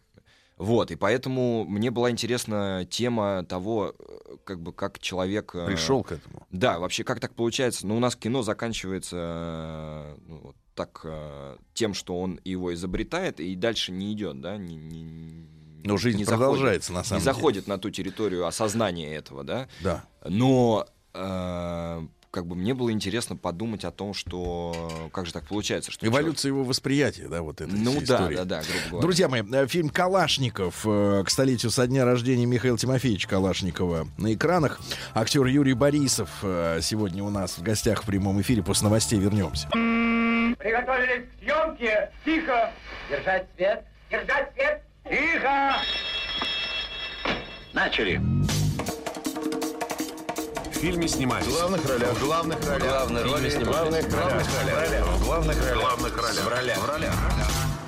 В ролях. Э, Друзья мои, сегодня у нас в гостях актер Юрий Борисов. Юрий, большое спасибо за то, что он э, э, нашел для нас вот именно утреннее время, потому что у нас вот такое есть стереотипное представление, что актеры, ну так, они где-то до 12 дрыхнут, э, потом к трем э, начинают есть кашу. Это театральный актер. Да, да, да. Ну вот, Юра, ты в каком графике ты живешь? А, да у меня нет графика, я зато... Ну, когда нет съемок, я имею в виду. Вот, вот. О, да у меня все время есть съемки. Это счастье. Это хорошо. Это очень хорошо. График все время не- непонятный, разный. То ты спишь, то ты не спишь, то ты куда-то едешь, то откуда-то приехал, то э, что-то То есть происходит. трудно, трудно от актера ждать понимания обычной жизни в обычного человека, правильно? Я к чему клоню-то? А что у ты- нас, а что- а что у нас очень часто... жизнью? Нет, ну я имею в виду, что у нас часто актеры вы- выступают в роли э, таких источников, вернее, лидеры мнений, да, лидеры мнений. А поскольку они живут в таком раздрае, то ночью снимаются, то днем, то еще что-то как-то, то трудно от них ожидать понимания, как живет обычный человек. Ты понимаешь, как живет обычный человек, Вот который ты знаешь, нас сейчас сколько... слушает? Вот давай, давай. Ты понимаешь, сколько стоит э, обыч... в обычной столовке э, в набережных Челнах комплексный обед? Первое, второе, салатик и компот, и хлеб. Ну да. Сколько? Ну где-то 117 рублей, я думаю. Молодец. Видишь, Наш человек. Видимо, память просто. У них же память хорошая, натренированная. Не А, затянул просто его Федор Сергеевич в эту в свой Мерседес. Да, круговерть Хорошо, да, Юр, а, значит, я так понимаю, ну вот ты, ты сказал, мы начали говорить о фильме «Калашников», да, что на момент, когда тебе э, пришли с предложением сняться в этой ленте, да, а ты уже был задействован в кино, которое, я так понимаю, до сих пор продолжается работа. А, нет, мы уже закончили А, работу. уже закончили, За- началась новая, да? Идет пост, да, Да, продакшн. вот э, скажи, я просто прочитал синопсис вкратце. Вот э, фильм, значит, э, в котором задействована Финляндия, Эстония, Ничего Россия, себе. Германия. То есть такой интернациональный балтийский фильм. Европейское да, вокруг, кино. вокруг Балтики, да. Ну Вот. И, значит, соответственно, съемки и в Питере, и в Москве, и в Мурманске, в Оленегорске, и в Тереберке. Значит, синопсис следующий. В конце 90-х, я просто э, прочту, как написано, Давай, а ты давай, расскажешь, давай. как- что из этого превра- п- п- Потому что часто ведь режиссеры, продюсеры, они начинают творить на площадке. Вроде собрались снимать об этом, потом говорят, не, будем... Вы про вот- немецкое кино? Нет, мы будем про другое. Короткометражное. Там, кстати, все достаточно... Не, ну они тоже мне кажется, собираются на площадке и понимают, что что-то Предсказуемо, пошло не так. Предсказуемо. Мы- Мы не про гонзы сейчас, да, такие киносюжеты, да. Значит, смотрите, а, финская студентка Лора, а действительно играет э, финская девушка? Да, финская великолепная девушка. Блондинка? Сейди. Она Такая рыжеватая. Рыжеватая. Красиво. Ого. Не могу А, так вот, путешествует из Москвы в Мурманск. Мне просто нравится идея вот э, так называемого Сюжета. европейского кино, да, когда оно, ну, как бы вот о жизни, которая волнует, э, ну, вот европейцев, да, условно говоря. Потому что это разные вещи, мы живем немножко в разных, так сказать, ритмах. Давай, ты расскажешь, а я... э, Да-да-да. Значит, тоже путешествует из Москвы в Мурманск, чтобы увидеть древние наскальные рисунки. А, единственный сосед по купе, что хорошо, это, видимо, СВ, да? Нет, Без сейчас верхней расскажу. полки. Так вот, значит, единственный сосед по купе — шахтер Вадик. Ты. Ш- Не, погоди, шахтер Вадик, мрачный, нелюдимый тип. Ну а дальше тебе приписываются такие слова, что вдохновлением для этого такого романа, этого да, роуд-муви. Роуд-муви. Давай так, Iron Road Movie. вот, э, является фильм «Трудности перевода», который я лично обожаю. Вот, а ш- что вот из этого синопсиса Правда. реально, нет, осталось э, в ленте? То есть я так понимаю, что ты теперь не шахтер. А, нет, это условное название там, да, шахтера, потому что мой персонаж, который, которого теперь а, зовут Леха. А не Вадик. Да, ну просто вот такое спонтанное решение мы приняли, потому что... Ну, ты на Вадика действительно мало Ехали, да. Ехали мы в поезде на подготовку в Мурманск и встретили там... Леху. Леху. В поезде? Да, в поезде. Реально? Да. И... Вот ти- сила случая, Решили да? с него да, писать. все в жизни как бы происходит как э, разбросанные горошины на земле. Вот так. Ты из Станиславского что-то, наверное. Наверное. Или из... Или из Михаила Чехова. Или из Федора. Сергеевича. Так, так, так, подожди, сейчас я быстро потеряю. Вот. И, значит, они э, шахтером он называется, потому что он работает на Оленегорском карьере по добыче э, железной руды. Открытым способом. Вот в том все дело, что там есть и открытый, и закрытый способ. То есть шахта там тоже есть, но он как бы работает не совсем в шахте, но это не, не так важно. Не важно. Вот, поэтому мой рабочий Леха едет, значит, э, в к себе после отпуска. На работу? Да, в Оленегорск. Он вахтовик? Ну, не то чтобы он вахтовик, он ездил в отпуск просто. А, вот, и, значит, э, по дороге встречает э, совершенно странную для него э, главную героиню фильма, э, которая едет э, смотреть какие-то... А в чем странность? Ну, едет и едет все иностранные. Наскальные? ино- Не, ну, Иностранные. и- и- Она одна если в ты- вагоне, Сергей. Рисунки. Ты говоришь об э, столовке в... Где ты сказал? В набережных Челнах. В набережных Челнах. Там был когда последний раз? В набережных были, были, недавно, были, не так давно, Ну, да. кстати, цену он не помнит. Ну вот ты пацанов там встречал, ты про петроглифы А, ты имеешь, в виду, рассказывал? ты имеешь в виду, как э, когда в три полоски и черного цвета костюм? И в кипе. Это Челябинск. Не, Это не, не, подожди, и я, нижний, я и не об этом. Я, я как бы не, не, не о конкретной принадлежности, а скорее о каком-то Типаже? э, духе русских пацанов, вот А. так скажем. Конечно, слушай, ну это... То есть э, пытливый Я тебе расскажу. ищущий Не- причину, почему надо... Пацанов, мы ну, встретили в Екатеринбурге в 23 часа на ресепшн гостиницы «Хилтон», которые хотели нас с Сергеем застрелить. О, вот легко. Парни были, если мне не изменяет память, из Тюмени, откуда-то из Они были Ну, это не совсем пацаны, так и Ну, поднявшиеся. на поднявшиеся крузаке. пацаны на крузаке. А и просто сказали, просто достали стол, сказали, мы сейчас тут вас валим. И все. Да, да, да, да. Ну, вот э, как бы примерно такая история, и тут э, какая-то девчонка, а, он просто э, выкупает купе у проводницы. Так потому что он вряд ли говорит по-английски. Нет, он вообще не С по как- оксфордским ак- акцентом. А, он просто нормальный парень, который едет нормально на работу, В пьет купе. спирт по дороге, да. Э, Но и он тут с отдыха. Погоди, он едет Да, в купе, но пьет спирт. Посмотри, да, какая, Поэтому какой спирт, контраст. отдыха. Да, да, он, ну, Он все уже пропил, у него остались только билеты. Абсолютно. Билеты, э, бутылка, он едет работать, потому что у него, э, вот, ну, как бы это такой, можно сказать, романтич- романтичный персонаж, потому что у него ничего в жизни нет и никогда не было и никогда не будет. Но он об этом, правда, не знает, но, э, как бы, тем не менее. Вот, и он встречает эту девушку, которая, они просто внутри очень похожи, у них у каждого никого нет, у них у каждого А. своя э, пустота, да, но они абсолютно внешне разные, она, для нее он какой-то австралопитек, да, который... Грубый, неотесанный. Да, да, да, да, да, плюет на пол там и как бы а для Не него... плюет, а сплевывает. Ну, сплевывает, да, именно, именно. Семечки. Да. Луз- лузгает. Так. Вот, а для него она это какая-то странная выпендрежная баба, которая что-то разговаривает какими-то умными словами. И Она часто по-русски не по- говорит-то? Она говорит по-русски, но... э, С акцентом. с- акцентом. Через Не то, что с акцентом, переводчик а Яндекс. пло- Плохо. Нет, вот, кстати, действие происходит, э, что важно, в... 90-е. Кон- А. Ну, это начало 2000-х, конец 90-х, мы не обозначаем точно временной... э, А как вы это показали при помощи символов того времени? Ну, просто у них нет мобильных телефонов. Это Потому уже что говорит о многом, да. ки- кино столкнулось с такой важной штукой, что появление мобильных телефонов в корне меняет все истории. Взаимодействие Да, людей да, друг да, с другом. Да, да, да, да. Потому что мы-то взаимодействуем теперь, как и Сережа, только с телефоном Вот. в Тиндере. А, ну вот, вот, собственно, я завтра, сегодня, точнее, уезжаю. Я понял. Я Сегодня? просто проскочил эту шутку, чтобы не кануть в яму. Она внутренняя, да. Да, я понял. А, И, значит, сегодня я уезжаю в Серега, если увидишь в Тиндере, не лайкай. Смахни его в другую сторону. Юрца не трожь. Юрца не трожь. Да, Юра, не А обращай то тут внимания. наши знакомые увидели как-то Серегу, было неудобно. Да. Не, но Сергей на самом деле находится там с журналистским заданием. Да-да-да. Редакции. Он типа брат Сергея. Ну, одна... Брата, близнец. Да-да-да. Однояйцев.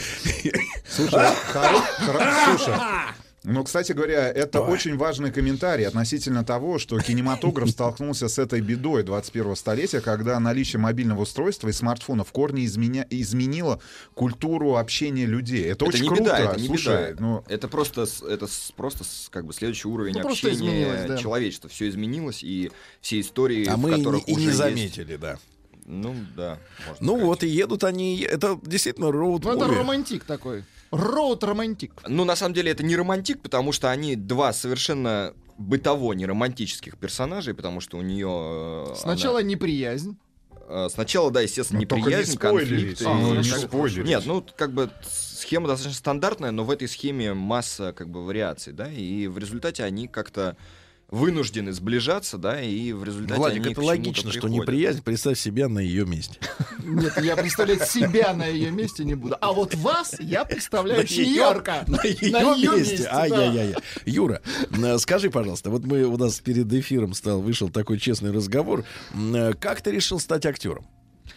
А, как, как я там ответил? Вот я не не хотел, хотел работать. хотел работать, не хотел не работать. хотел Вот потому работать что, физически. потому что 99% э, на актерской, вот, э, ну, как диаспоры не скажешь, но... да диаспора, так и говорите. Да, вот э, небожителей. Они говорят, что мы хотели служить э, мельпомене. И вообще служить. Но не государству, не никому, а вот именно театру, сцене служить. То есть это такой вот неодушевленный... Зрителю. Нет, не зрителю. Не зрителю? Не зрителю. Ай-яй-яй. Зрителю, который не выключает мобилы во время шоу в театре. А это служить не хочется. Вот скажи, пожалуйста, а ты для себя, а ты пробовал работать?